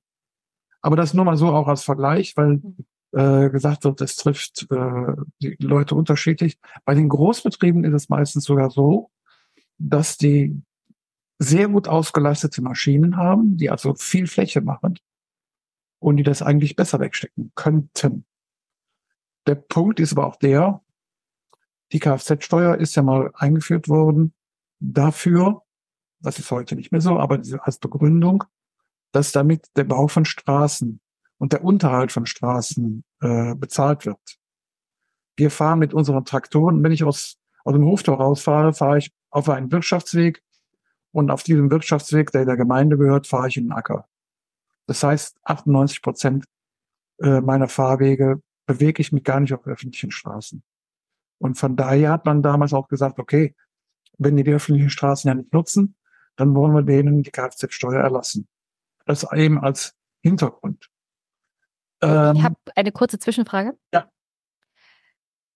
Warum brauchen kleinere Betriebe, äh, die vielleicht auch nur ein paar hundert Hektar bewirtschaften, mehrere Trecker?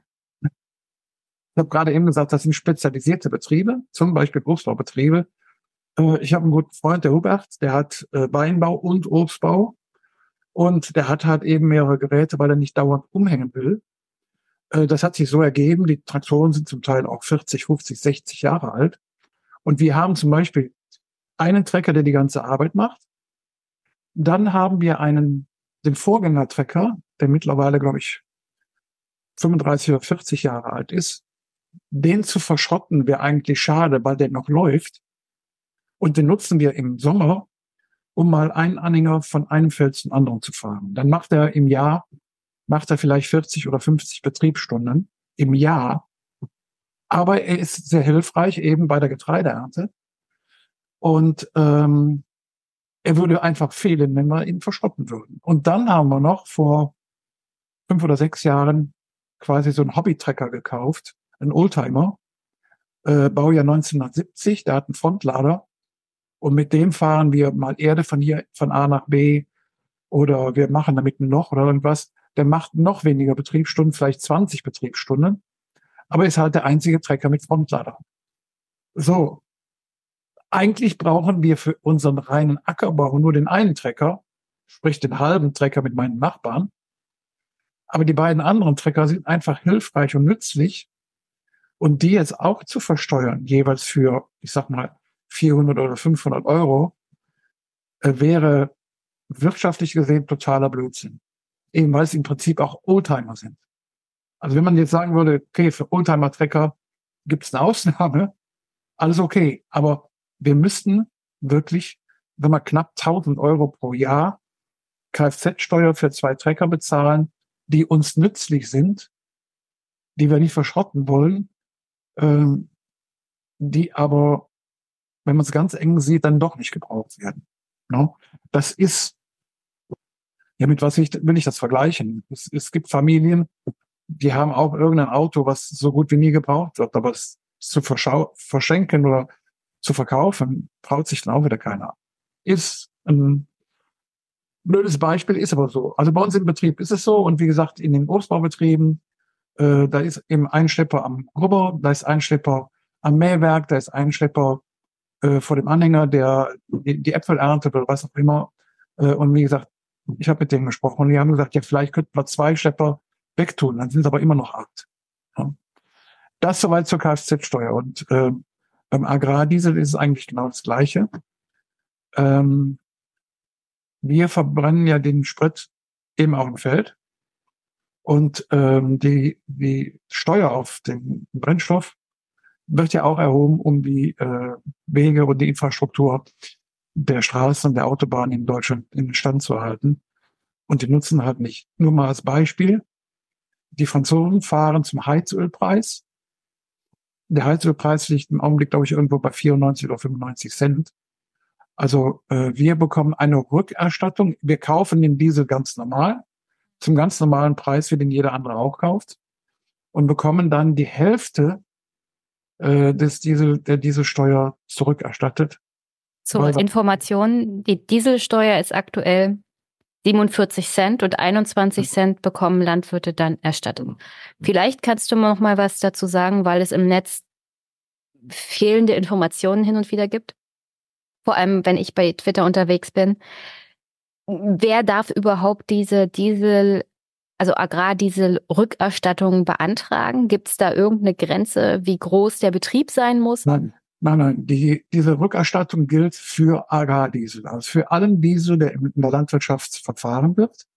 Es gibt da jetzt wohl eine neue Diskussion, äh, die ist von so einem kleineren äh, Verband, äh, ABL nennt er sich, Arbeitsgemeinschaft Bäuerliche Landwirtschaft, also war vor allen Dingen ein Verbund von vielen Grünen.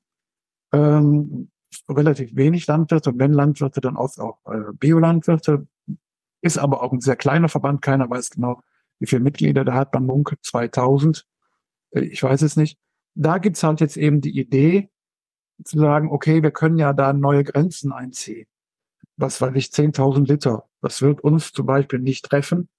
Wir verbrauchen im Jahr ungefähr in unserem Betrieb 3.000 bis 4.000 Liter. Also da weißt du schon 600 bis 800 Euro beträgt die Rückerstattung. Davon werden wir nicht arm, aber sie fehlen einfach. Und was das Blöde ist, äh, wir können die an keiner Stelle irgendwie geltend machen. Also jetzt hinzugehen und zu sagen, äh, wir bekommen die Rückerstattung nicht mehr, ich bekomme, möchte jetzt mehr für mein Getreide bekommen oder für meinen Raps oder für meine Zuckerrüben, da lacht sich der Handel nur tot. Also wir bleiben wirklich auf diesem Geld hocken.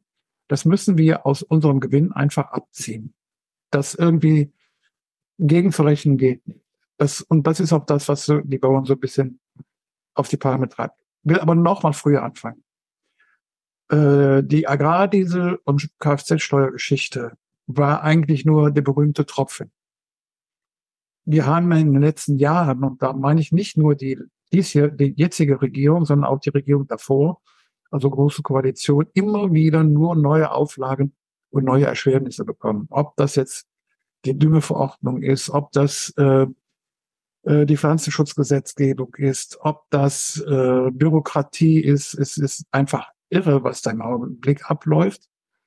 Und als jetzt die äh, Meldung kam, uns wirklich richtig in die Tasche zu greifen, und zwar, wie du schon sagtest, einer, äh, einer äh, Gruppe von 250.000 Betrieben eine Milliarde aufzubürden, äh, das ist, da haben wir gesagt, also jetzt reicht's. Weil eben diese Beträge am Markt nicht wieder äh, reinkommen, sondern die gehen direkt aus unserem Gewinn weg. Und das war halt der Grund, warum wir dann gesagt haben, also äh, jetzt müssen wir wirklich Flagge zeigen und auch mal der jetzigen Regierung einfach sagen, äh, ihr dürft diese Regelungen nicht wirklich Realität werden lassen. Und man hört ja auch schon so erste Stimmen, die sagen, na ja, äh, schaffen wir vielleicht doch ab, wieder ab diesen Vorschlag. Kommen wir gleich zu. Ich habe ein Bild mitgebracht von Quarks beim WDR. Die haben mal aufgeschlüsselt, wofür der Grund und Boden so genutzt wird in der Landwirtschaft. 58 Prozent für Tierfutterproduktion, 17 Prozent für den Anbau, wenn daraus wird dann am Ende in welcher Form auch immer Bioenergie gewonnen. 14 Prozent der Flächen sind zum Anbau von Nahrungsmitteln in Deutschland, wovon dann teilweise wirklich über 100 Prozent Selbstversorgung ist. Also wir haben eine sehr effektive Landwirtschaft in Deutschland. Und dann weitere 11 Prozent sind für die Produktion von Textilien und stoffliche Nutzung. Hier ist ja das Argument dann, dass. Also, Entschuldigung, die Statistik ist völliger Blödsinn. Das kann ich, das führt allerdings. Ich, ich habe, ich habe, ich habe extra die Quelle Nein. wiedergegeben. Du kannst gerne also, gleich widersprechen. Du kannst gleich widersprechen. Ich stelle trotzdem noch vorher meine Frage. Okay. Hier ist jetzt die Argumentation teilweise auf Twitter auch dann von Leuten gewesen, die natürlich nicht in der Landwirtschaft sind, weil ich arbeite ja in der Bewertungsstelle und ich weiß, ich habe mit Landwirten zu tun und ich weiß ganz genau, dass auch die Flächen, die zur Tierfutterproduktion genutzt werden, ja landwirtschaftliche Nutzung sind. Also brauchst du mit mir gar nicht drüber diskutieren. Genau. Äh, das weiß ich schon, ja. Ähm, Im Prinzip sind die 17 Prozent für die Energiegewinnung auch landwirtschaftliche Nutzung und Textilien und stoffliche Nutzung, ja, das ist auch landwirtschaftliche Nutzung, das weiß ja. ich doch auch, ja. Diese Unterscheidung zu machen.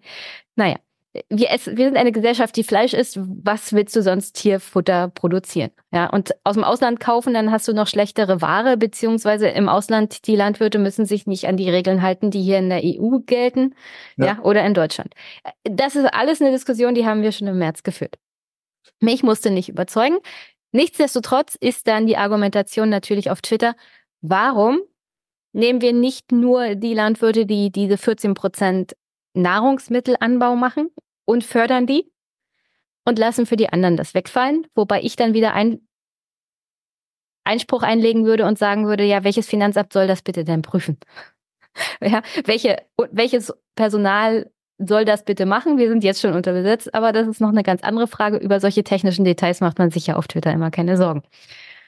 Jetzt kannst du widersprechen. ähm, nee, da bin ich direkt, also da du das andere schon richtig gestellt hast, lasse ich das mal. Äh, dieser Vorschlag ist auch deshalb schwierig, nicht nur, weil das keine Dienststelle richtig machen kann, sondern nehmen wir mal meinen Hof hier. Wir produzieren Brotweizen. Den Brotweizen fahre ich 500 Meter weiter zur Genossenschaft und verkaufe den als Brotweizen. Ob da draus Brotweizen wird, also Brot, hm. oder ob der Weizen verfüttert wird, weiß ich nicht. Ich verkaufe den als Brotweizen, bekomme dafür Brotweizenpreis. Der liegt nur knapp einen Euro höher als äh, Futterweizen, wenn es denn dann auch Brotweizen geworden ist. Aber ob der dann nachher nicht doch verfüttert wird, weiß ich nicht. Erster Punkt. Also gehöre ich dann damit zu denjenigen, die Lebensmittel produzieren für den Menschen. Raps, nehmen wir Raps. Ich produziere Raps. Aus Raps macht man Rapsöl. Das sind 40 Prozent des Rapses. Die 60 Prozent vom Raps aus, bleibt übrig als Rapspresskuchen. So, was macht man mit diesem Rapspresskuchen? Man verfüttert ihn an Tiere.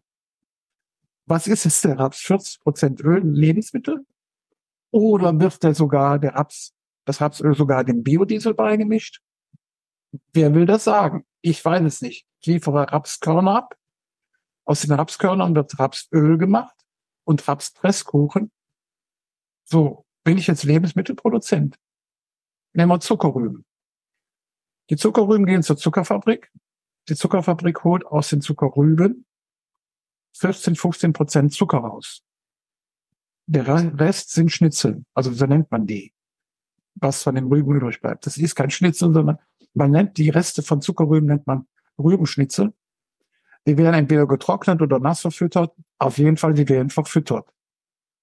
So, bin ich jetzt ein Lebensmittelproduzent oder wie auch immer. Und auf diese Art und Weise kommt diese absurde Zahl von 60 Prozent Futter, die auf den Äckern angebaut wird. Das sind aber in den allermeisten Fällen Nebenprodukte der Lebensmittelproduktion. Auch beim Weizen wird ja nur eine Ausmalung von 40 oder 50 Prozent gemacht. Der Rest ist Weizenkleie. Der wird auch wieder verfüttert. Das alles hätten wir, könnten wir nicht, wenn wir die Viecher nicht hätten, die das Zeug fressen. Also von daher, es gibt, außer vielleicht Kopfsalat oder Tomaten oder Gemüse oder Obst oder irgendwas, in meinem Betrieb überhaupt keine einzige Kultur, bei der nicht auch Futtermittel anfallen. Alle, die ich, äh, Produkte, die ich habe, werden äh, zum Teil auch verfüttert. Mein Nachbar hat Kartoffel. Okay, bei Kartoffel ist es anders. Da wird mehr oder weniger die ganze Kartoffel gegessen. Wobei die Schalen, äh, als wir dann selber Schweine hatten, wurden die Schweineschalen die die Kartoffelschalen, aber die Schweine verfüttert. Also auch da wieder als Nebenprodukt Futtermittel.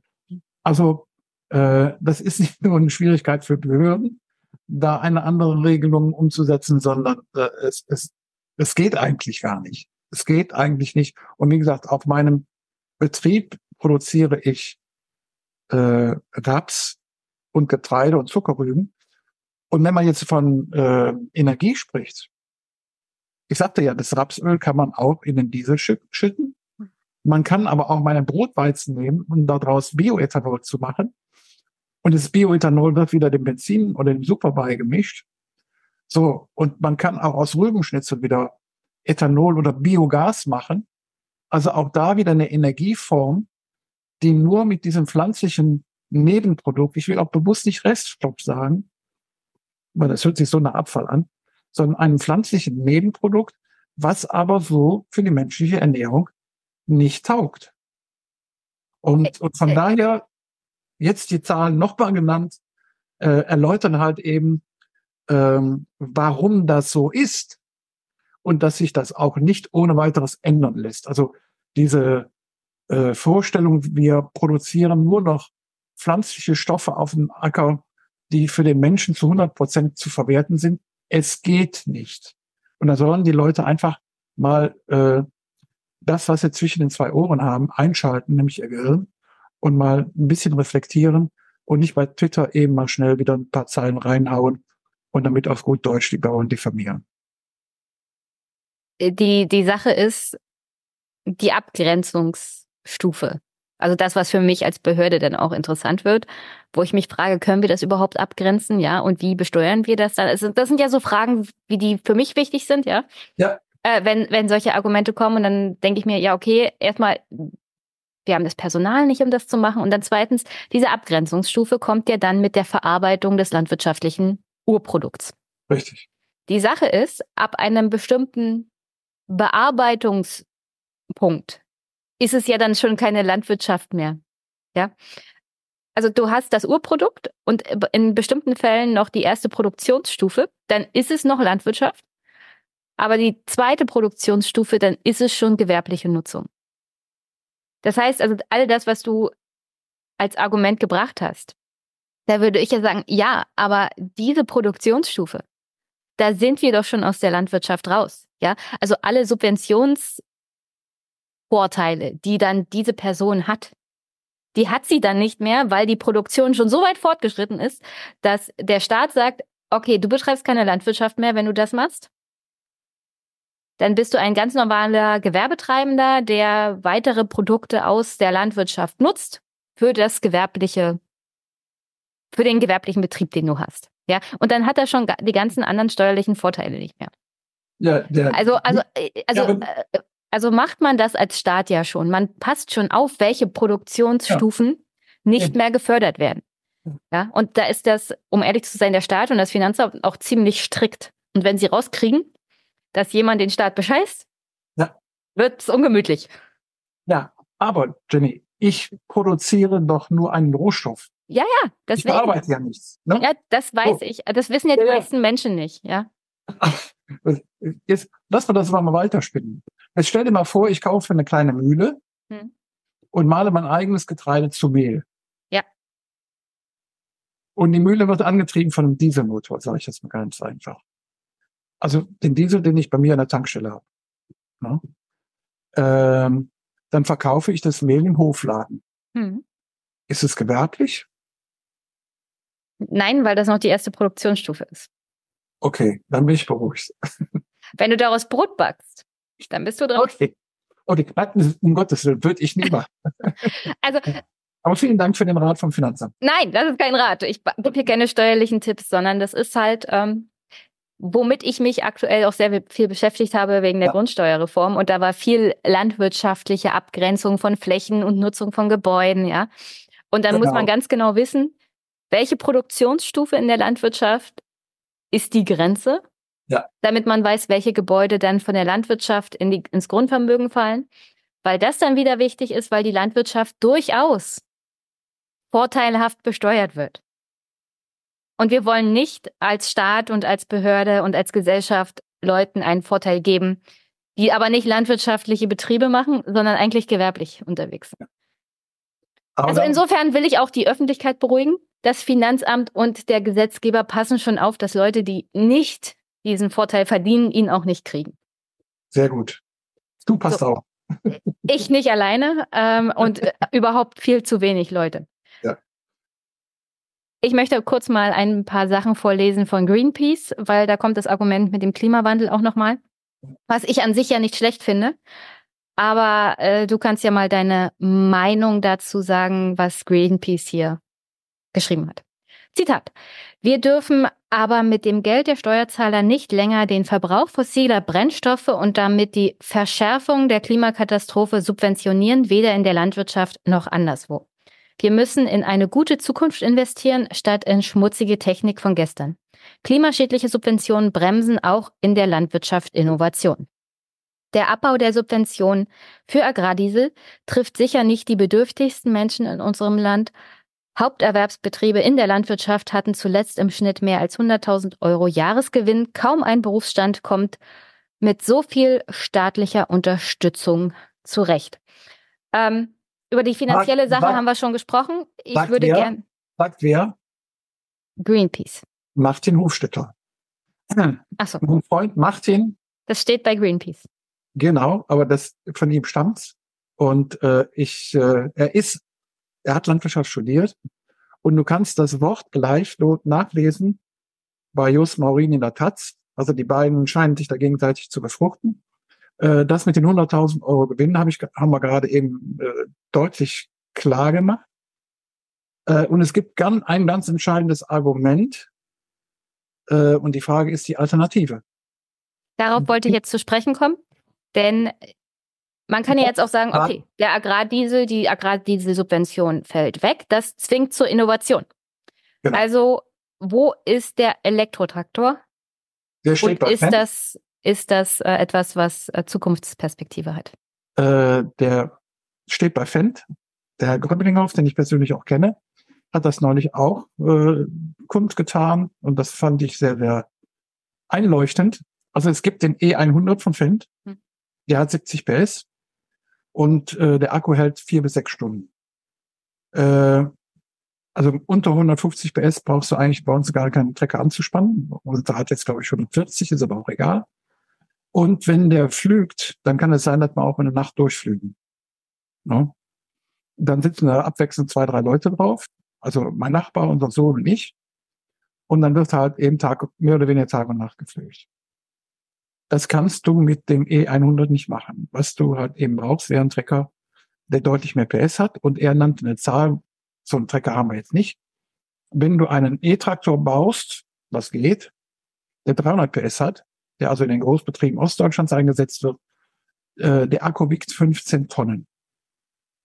15 Tonnen. Unser jetziger Schlepper wiegt, glaube ich, 7 Tonnen. Der ganze Trecker. Ähm, da wisst, weißt du, was zu dem, was, da ist ja noch dann Trecker dabei, das ist ja nicht nur der Akku. Ne? So, äh, und der hält dann vielleicht sechs oder acht Stunden. Also das ist physikalisch vollkommener Schwachsinn. Anders kann man es nicht sagen. Also ein E-Traktor macht, und das sagen wir alle Hersteller mehr oder weniger, in der Größenordnung, wie wir sie im Ackerbau brauchen, keinen Sinn. Obstbau oder Weinbau, also Weinbautraktoren, die E100 gibt es auch als Weinbautraktor, äh, durchaus. Aber das ist ein Nischenmarkt. Und wie gesagt, ich habe gerade einen Artikel auch bei bauerbilly.com stehen. Den Namen muss ich jetzt mal wieder nennen. Ich mache es in die Shownotes, keine Angst. gehört, der, der sehr viel gelesen wird im Augenblick. Über 8000 Zugriffe allein nur auf dem Blog, ohne Facebook und ohne sonst Twitter, Instagram, ähm, wo einfach auch die Alter- Alternativen aufgeführt werden. Also was sind die Alternativen neben einem möglichen E-Traktor, der jetzt aktuell noch nicht auf dem Markt ist? Der eben auf, dem- jetzt noch nicht auf dem Markt ist und auch wahrscheinlich in den nächsten fünf, acht oder zehn Jahren nicht praxisreif sein wird. Außer vielleicht für den kleinen Markt, Obstbau, Weinbau oder so. Ähm, eine echte Alternative wäre, und die hat es schon mal gegeben, wird auch immer wieder diskutiert, Pflanzenöl. Weil Pflanzenöl äh, letztendlich ist äh, Diesel nichts anderes als uraltes Pflanzenöl. Ähm, und äh, die Motoren könnten angepasst werden. Es gibt zwar heute die modernen Traktoren, äh, verbrennen den, äh, das Pflanzenöl nicht so ohne weiteres. Man kann unter Umständen das Pflanzenöl auch so herrichten, dass äh, diese Stoffe, die einfach den, Mot den Motor schaden, dass die eliminiert werden. Aber das wäre etwas, was im Übrigen äh, genau dem entspricht, was wir vor 70, 80 Jahren hier auf unserem Hof praktiziert haben. Wir hatten, also mein Großvater hatte zehn Pferde und mit den zehn Pferden hat er die ganze Mobilität auf dem Acker gemacht. Diese Mobilität waren, brauchten aber Futter. Und zwar Hafer. Also hat er auf unserem Betrieb ungefähr 20 Prozent äh, des äh, Ackerlandes äh, genutzt, um damit das Futter für die Pferde äh, zu produzieren. Das heißt, wenn ich heute meinen Raps zu Rapsöl presse, ich habe das mal ausgerechnet, wenn man sagen würde, ich weiß nicht, ob das stimmt, Rapsöl entspricht dem Äquivalent wie Diesel, dann bräuchten wir bei uns von unserem 40 Hektar Betrieb, das ist also wirklich ein kleiner Kackbetrieb, ungefähr zwei, zweieinhalb Hektar äh, Raps, um daraus das Rapsöl abzupressen, das wir, die, wir für die Mobilität brauchen. Das wäre mehr oder weniger innerhalb von ganz kurzer Zeit zu realisieren. Es gibt auch den sogenannten Elsbeth-Motor, der aber nicht weiter verfolgt worden ist. Der kann sogar dieses Pflanzenöl ohne jegliche weitere Bearbeitung äh, nutzen. Das heißt, äh, man schickt dann den Raps zur Rapsölpresse Und das, was da zurückkommt, schüttet man in den Motor. Spezialität Elsbeth-Motor, aber wie gesagt, Pflanzenöl als Ersatz für Diesel wäre eine sehr schnell verfügbare Alternative. Zweiter Punkt, da muss ich sagen, kenne ich mich nicht aus, sagt jeder, auch Verbrennungsmotor, äh, und zwar Wasserstoff. Äh, Wasserstoff hat aber nicht Energiedichte wie äh, Diesel. Ich glaube, man bräuchte das dreifache Volumen, aber da sage ich mal, ist machbar, ob ich jetzt äh, auf meinem Trecker einen 300 Liter Tank habe oder eventuell einen 600, 800 Liter Tank. Ähm, wenn ich das ganz große Ding, der lässt sich da irgendwie unterbringen und ich kann dann halt eben auch mal kurz zur Tankstelle zurückfahren, wieder neu tanken und wieder rausfahren, was aber eben bei einem E-Traktor nicht so ohne weiteres geht. sei denn, ich habe einen Austausch-Akku, aber dann sind wir preisliche Größenordnungen, die sind weit, weit von dem, was man sich heute so vorstellen kann. Dritte Alternative, Diesel, äh, Gas, eben auch Biogas. Also wir könnten auch unsere Traktoren, genau wie Autos ja auch, es gibt ja auch Gasmotoren für Autos, äh, genauso auch Traktoren mit Gas betreiben. Auch da, es ist wieder ein Verbrennungsvorgang, aber das Biogas ist wieder, wieder aus pflanzlichen Rohstoffen eins entstanden, respektive aus Kuhscheiße oder Schweinescheiße äh, entstanden, aber es wäre auch wieder ein landwirtschaftliches Produkt, was wir selber herstellen können und in den eigenen, eigenen Traktoren verwenden können. Also nochmal, äh, jetzt rückwärts, Biogas, äh, Wasserstoff und äh, Pflanzenöl. Pflanzenöl, das wären die Geschichten, die äh, einem sofort einfallen, wobei Wasserstoff wahrscheinlich auch dasjenige ist, was noch am weitesten weg ist. Aber auch bei den LKWs, äh, die ja auch große Reichweiten haben müssen, und die auch äh, nicht alle naslang äh, irgendwo zum Tanken, zum, zum Stromtanken hinfahren können, wird ja heute davon gesprochen, dass es wahrscheinlich auch ein Verbrennungsmotor sein wird, der aber nachhaltig ist. Ja. Also gibt es Alternativen? Ja. Jetzt die Frage, es wird jetzt im Januar eine Aktionswoche geben, dazu komme ich gleich nochmal. Warum protestieren und warum nicht verlangen, gut, dann unterstützt uns bei den Alternativen. Wir stellen um. Äh, der Herr Minister Backhaus, Landwirtschaftsminister, glaube ich, in Brandenburg oder Mecklenburg-Vorpommern? Nee. MacPom?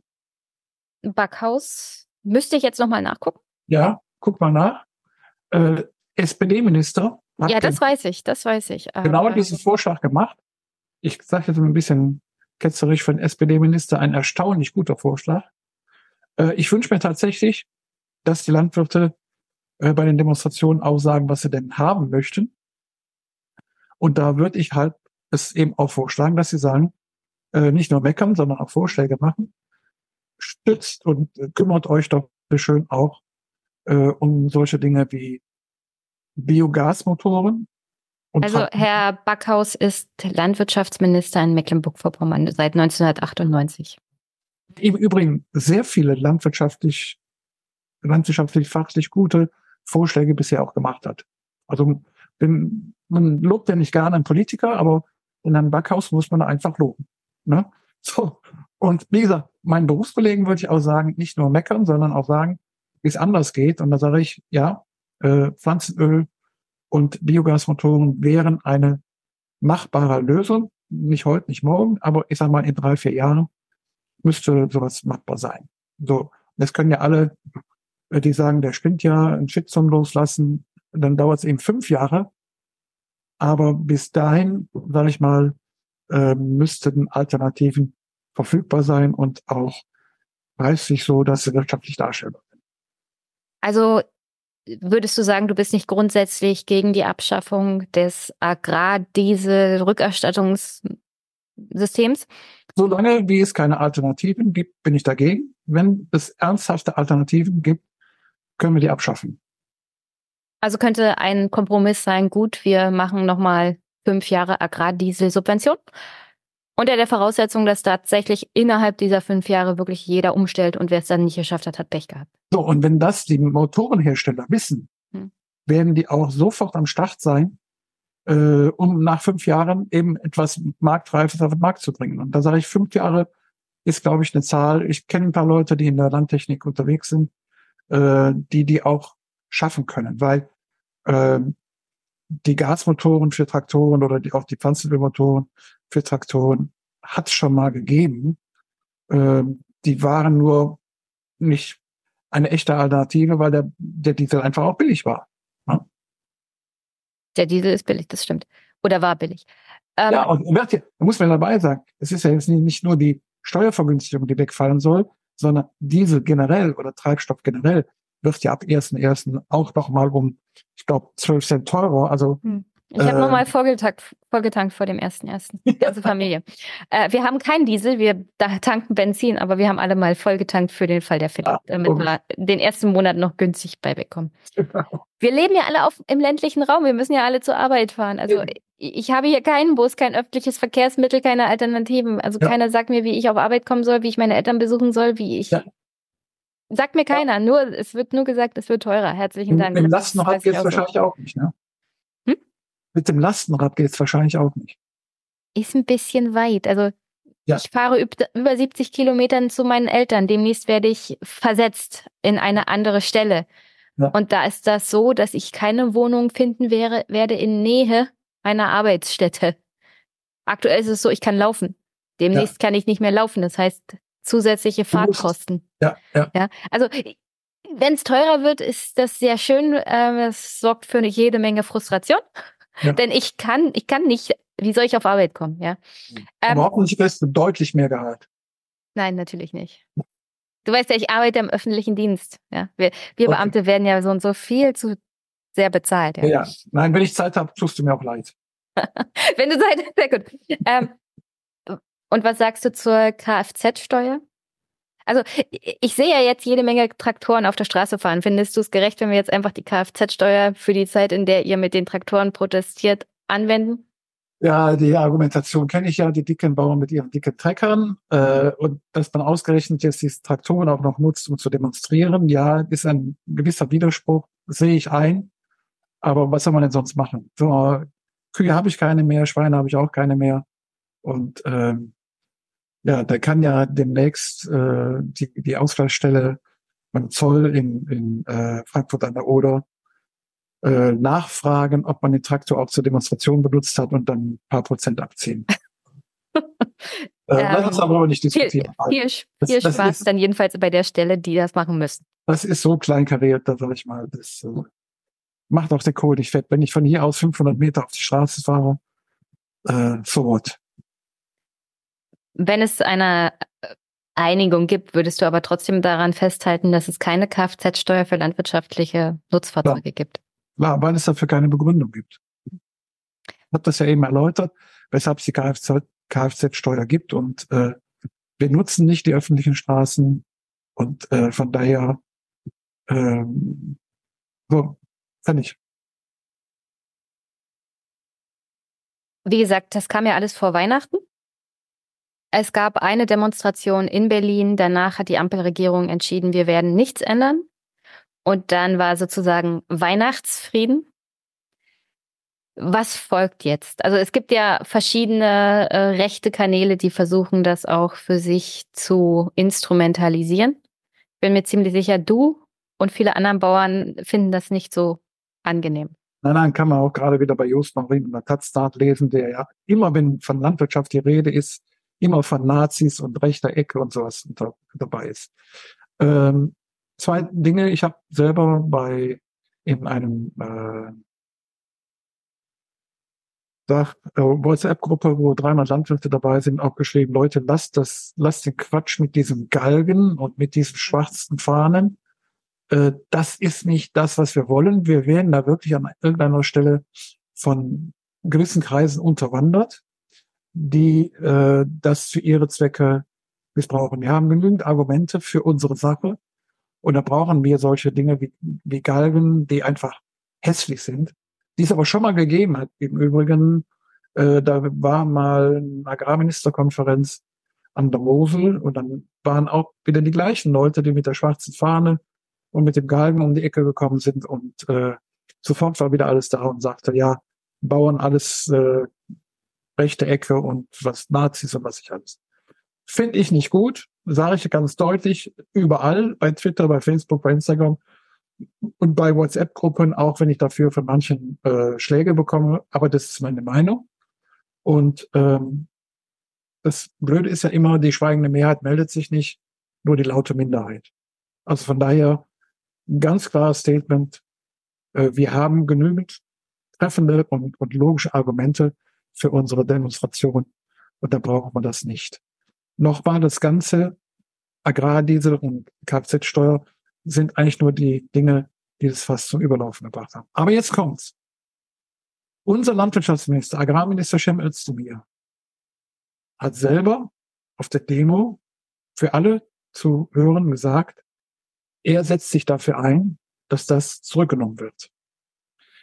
Herr Lindner, FDP, Finanzminister der Bundesrepublik Deutschland, hat gesagt, er ist der Meinung, dass es nicht gerecht ist, eine Berufsgruppe übermäßig zu belasten.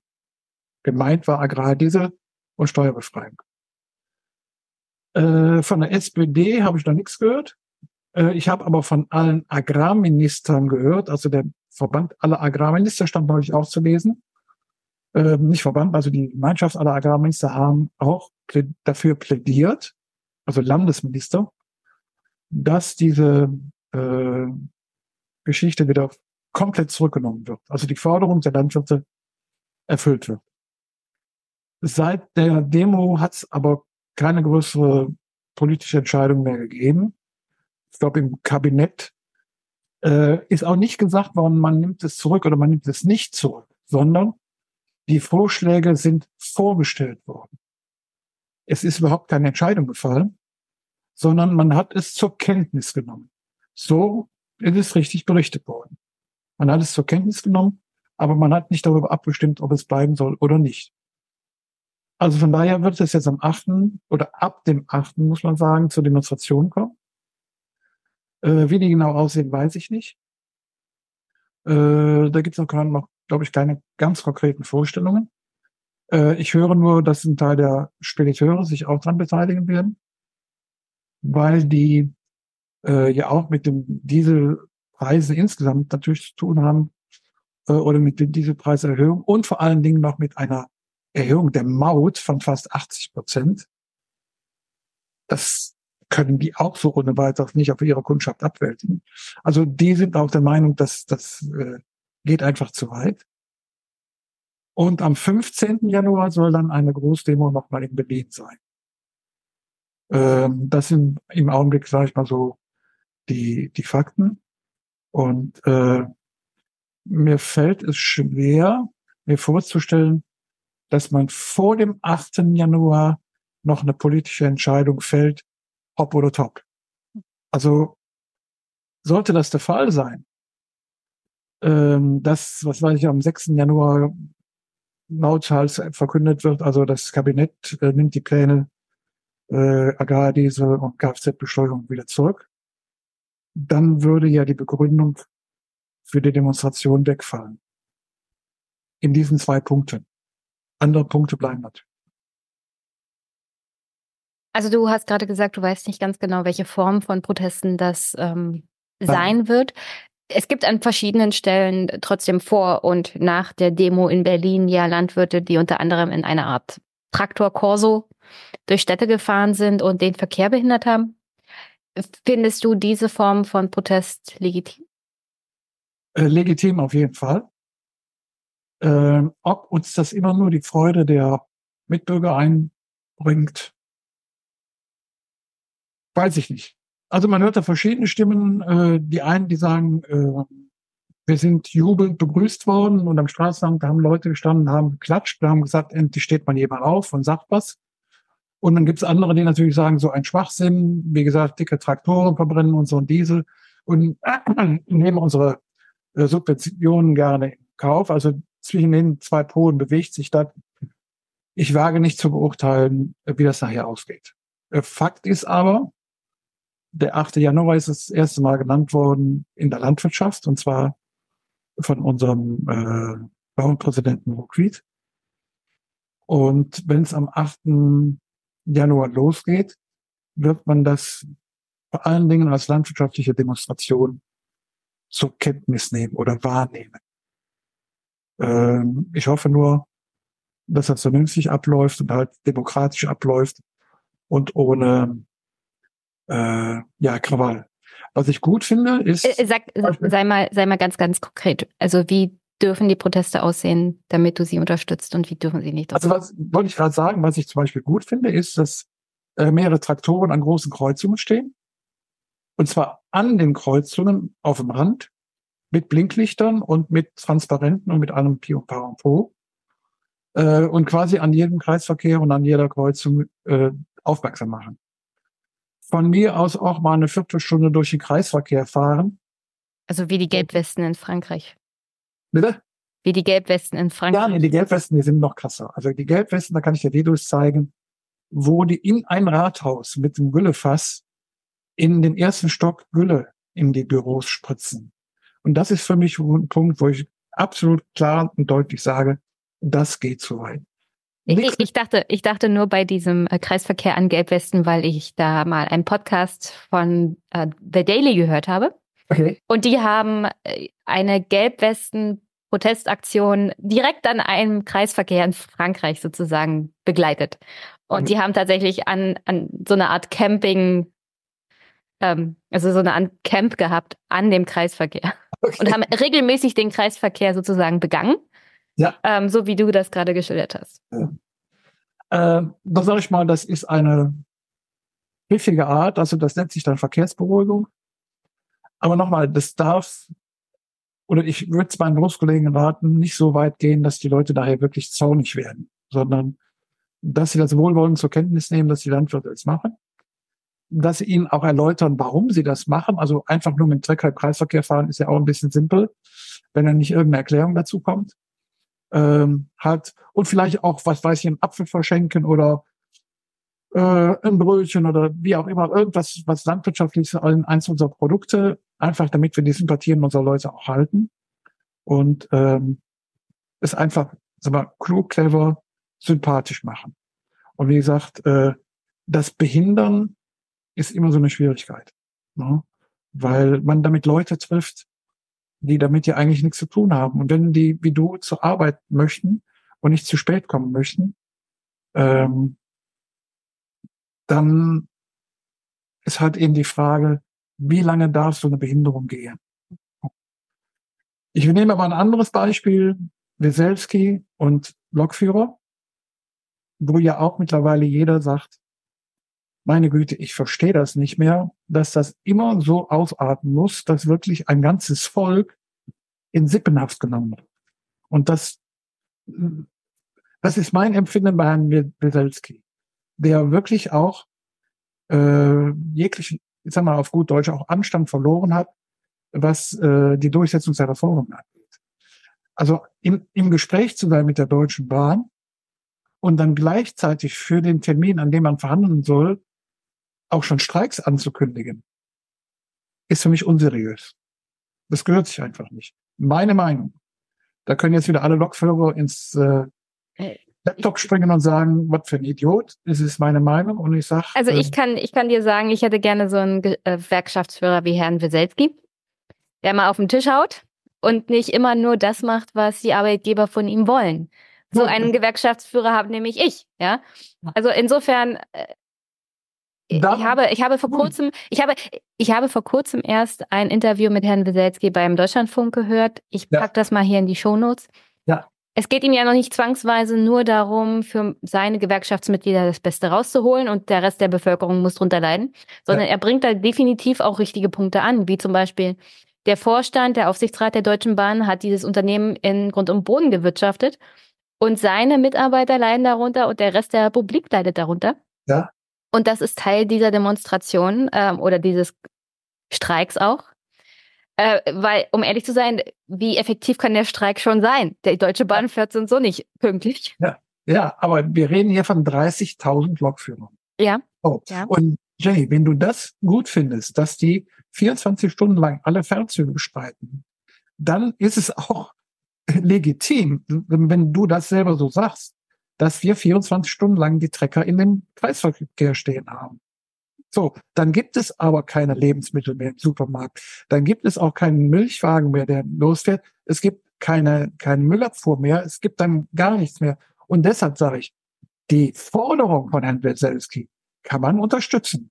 Die Frage ist nur, sind die Mittel noch legitim? Und darüber möchte ich diskutieren. Und deshalb, du hast mich gefragt, sind die Mittel der Bauern legitim? Und dann frage ich zurück, sind denn die Mittel des Herrn Weselskis legitim für seine 30.000 Blockführer, einen Tag lang Deutschland stillzulegen? Vermutlich wird er das am 8. Januar ja auch wieder mitmachen. Äh, und dann wird natürlich einigen mehr auffallen, wie unzufrieden viele Mitbürger in Deutschland sind. Nochmal, sagen was, sagen wir es mal so. Forderung, die ist legitim. Äh, die Frage ist nur, ob das die Art und Weise, wie Herr Beselski versucht, es durchzusetzen, ob das noch äh, in Ordnung ist. Und da kann man und hoffe ich doch unterschiedlicher Meinung sein. Äh, unser Bauernpräsident hat auch gesagt, äh, wenn das nicht zurückgenommen wird, wird Deutschland Demonstrationen erleben, wie es das Land noch nie gesehen hat. Äh, hat der Bauernpräsident gesagt, nicht ich. Also da bin ich mal gespannt, was da gerade vorbereitet wird. Ich wollte darauf hinaus, dass ich so gut wie jede Demonstrationsart oder Streikart durchaus als legitim empfinde, ja, ja, ja. wenn sie gewaltlos ist. Ja, genau. Ja. Aber und, Gülle, aber und ich, ich finde, einen Tag ähm, Fernverkehr aussetzen ist ein Tag und sind nicht fünf Monate. Darüber müssten wir dann auch noch mal reden, ja. ja. Einen Tag finde ich noch im Rahmen. Ja. Das ist natürlich äh, viel, aber es ist ein Tag. Ja. Es ist verkraftbar. Ja. Es, es, es ist natürlich immer die Frage, wie lange, ja. Und wo hört auch meine, ähm, mein Verständnis auf?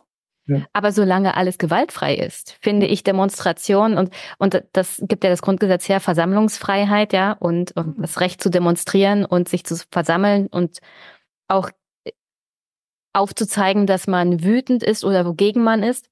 Ja. Das gibt das Grundgesetz her, aber immer unter dem, unter der Voraussetzung, dass es gewaltfrei bleibt und dass man sich an die Regeln hält, die das Versammlungsrecht dann auf der Landesebene nochmal hergibt. Insofern ist das viel, was darunter fallen kann. Darf ich dich was fragen? Ja. Sollen wir Bauern mit Güllefässern durchs Brandenburger Tor fahren und das Brandenburger Tor? Nein, nein, weil das ist ja Sachbeschädigung. Mit, das ist Sachbeschädigung, das ist dann Gülle, gegen die Regeln, das ist dann gegen das Gesetz. gehen und die Gülle vor das Van Gogh-Bild schmeißen. So. Auch das wäre Sachbeschädigung und gegen das Gesetz. Und das weißt du ganz genau, wenn ich meine gewaltfrei und an die Regeln halten, an die Gesetze, dann fällt das drunter, das verstößt gegen Gesetze. Gut, dass wir das mal gesagt haben. Ja. Ähm, und ich hoffe auch, dass das nicht, nicht passiert. Also ja. äh, da gab es ja auch wieder so ein paar Spinner auf gut Deutsch, die gesagt haben, wir machen jetzt das, was die letzte Generation auch macht. Und das auch am Brandenburger Tor mit Gülle. Also das war ja. Ich habe hier ein Video, das äh, spiele ich vielleicht nachher mal ein. Da ist jemand, der hat schon Mist auf die Straße gekippt. Ja. Und da denke ich mir, muss das sein?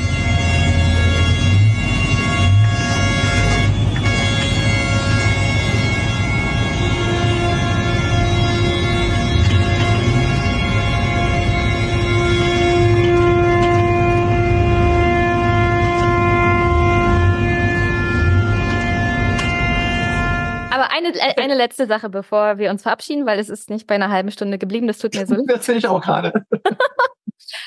ich habe nämlich ein Bild entdeckt ähm, über den Beitrag, den du geschrieben hast, also die Rede, die du in Berlin gehalten hättest, wenn du hingefahren wärst. Ja.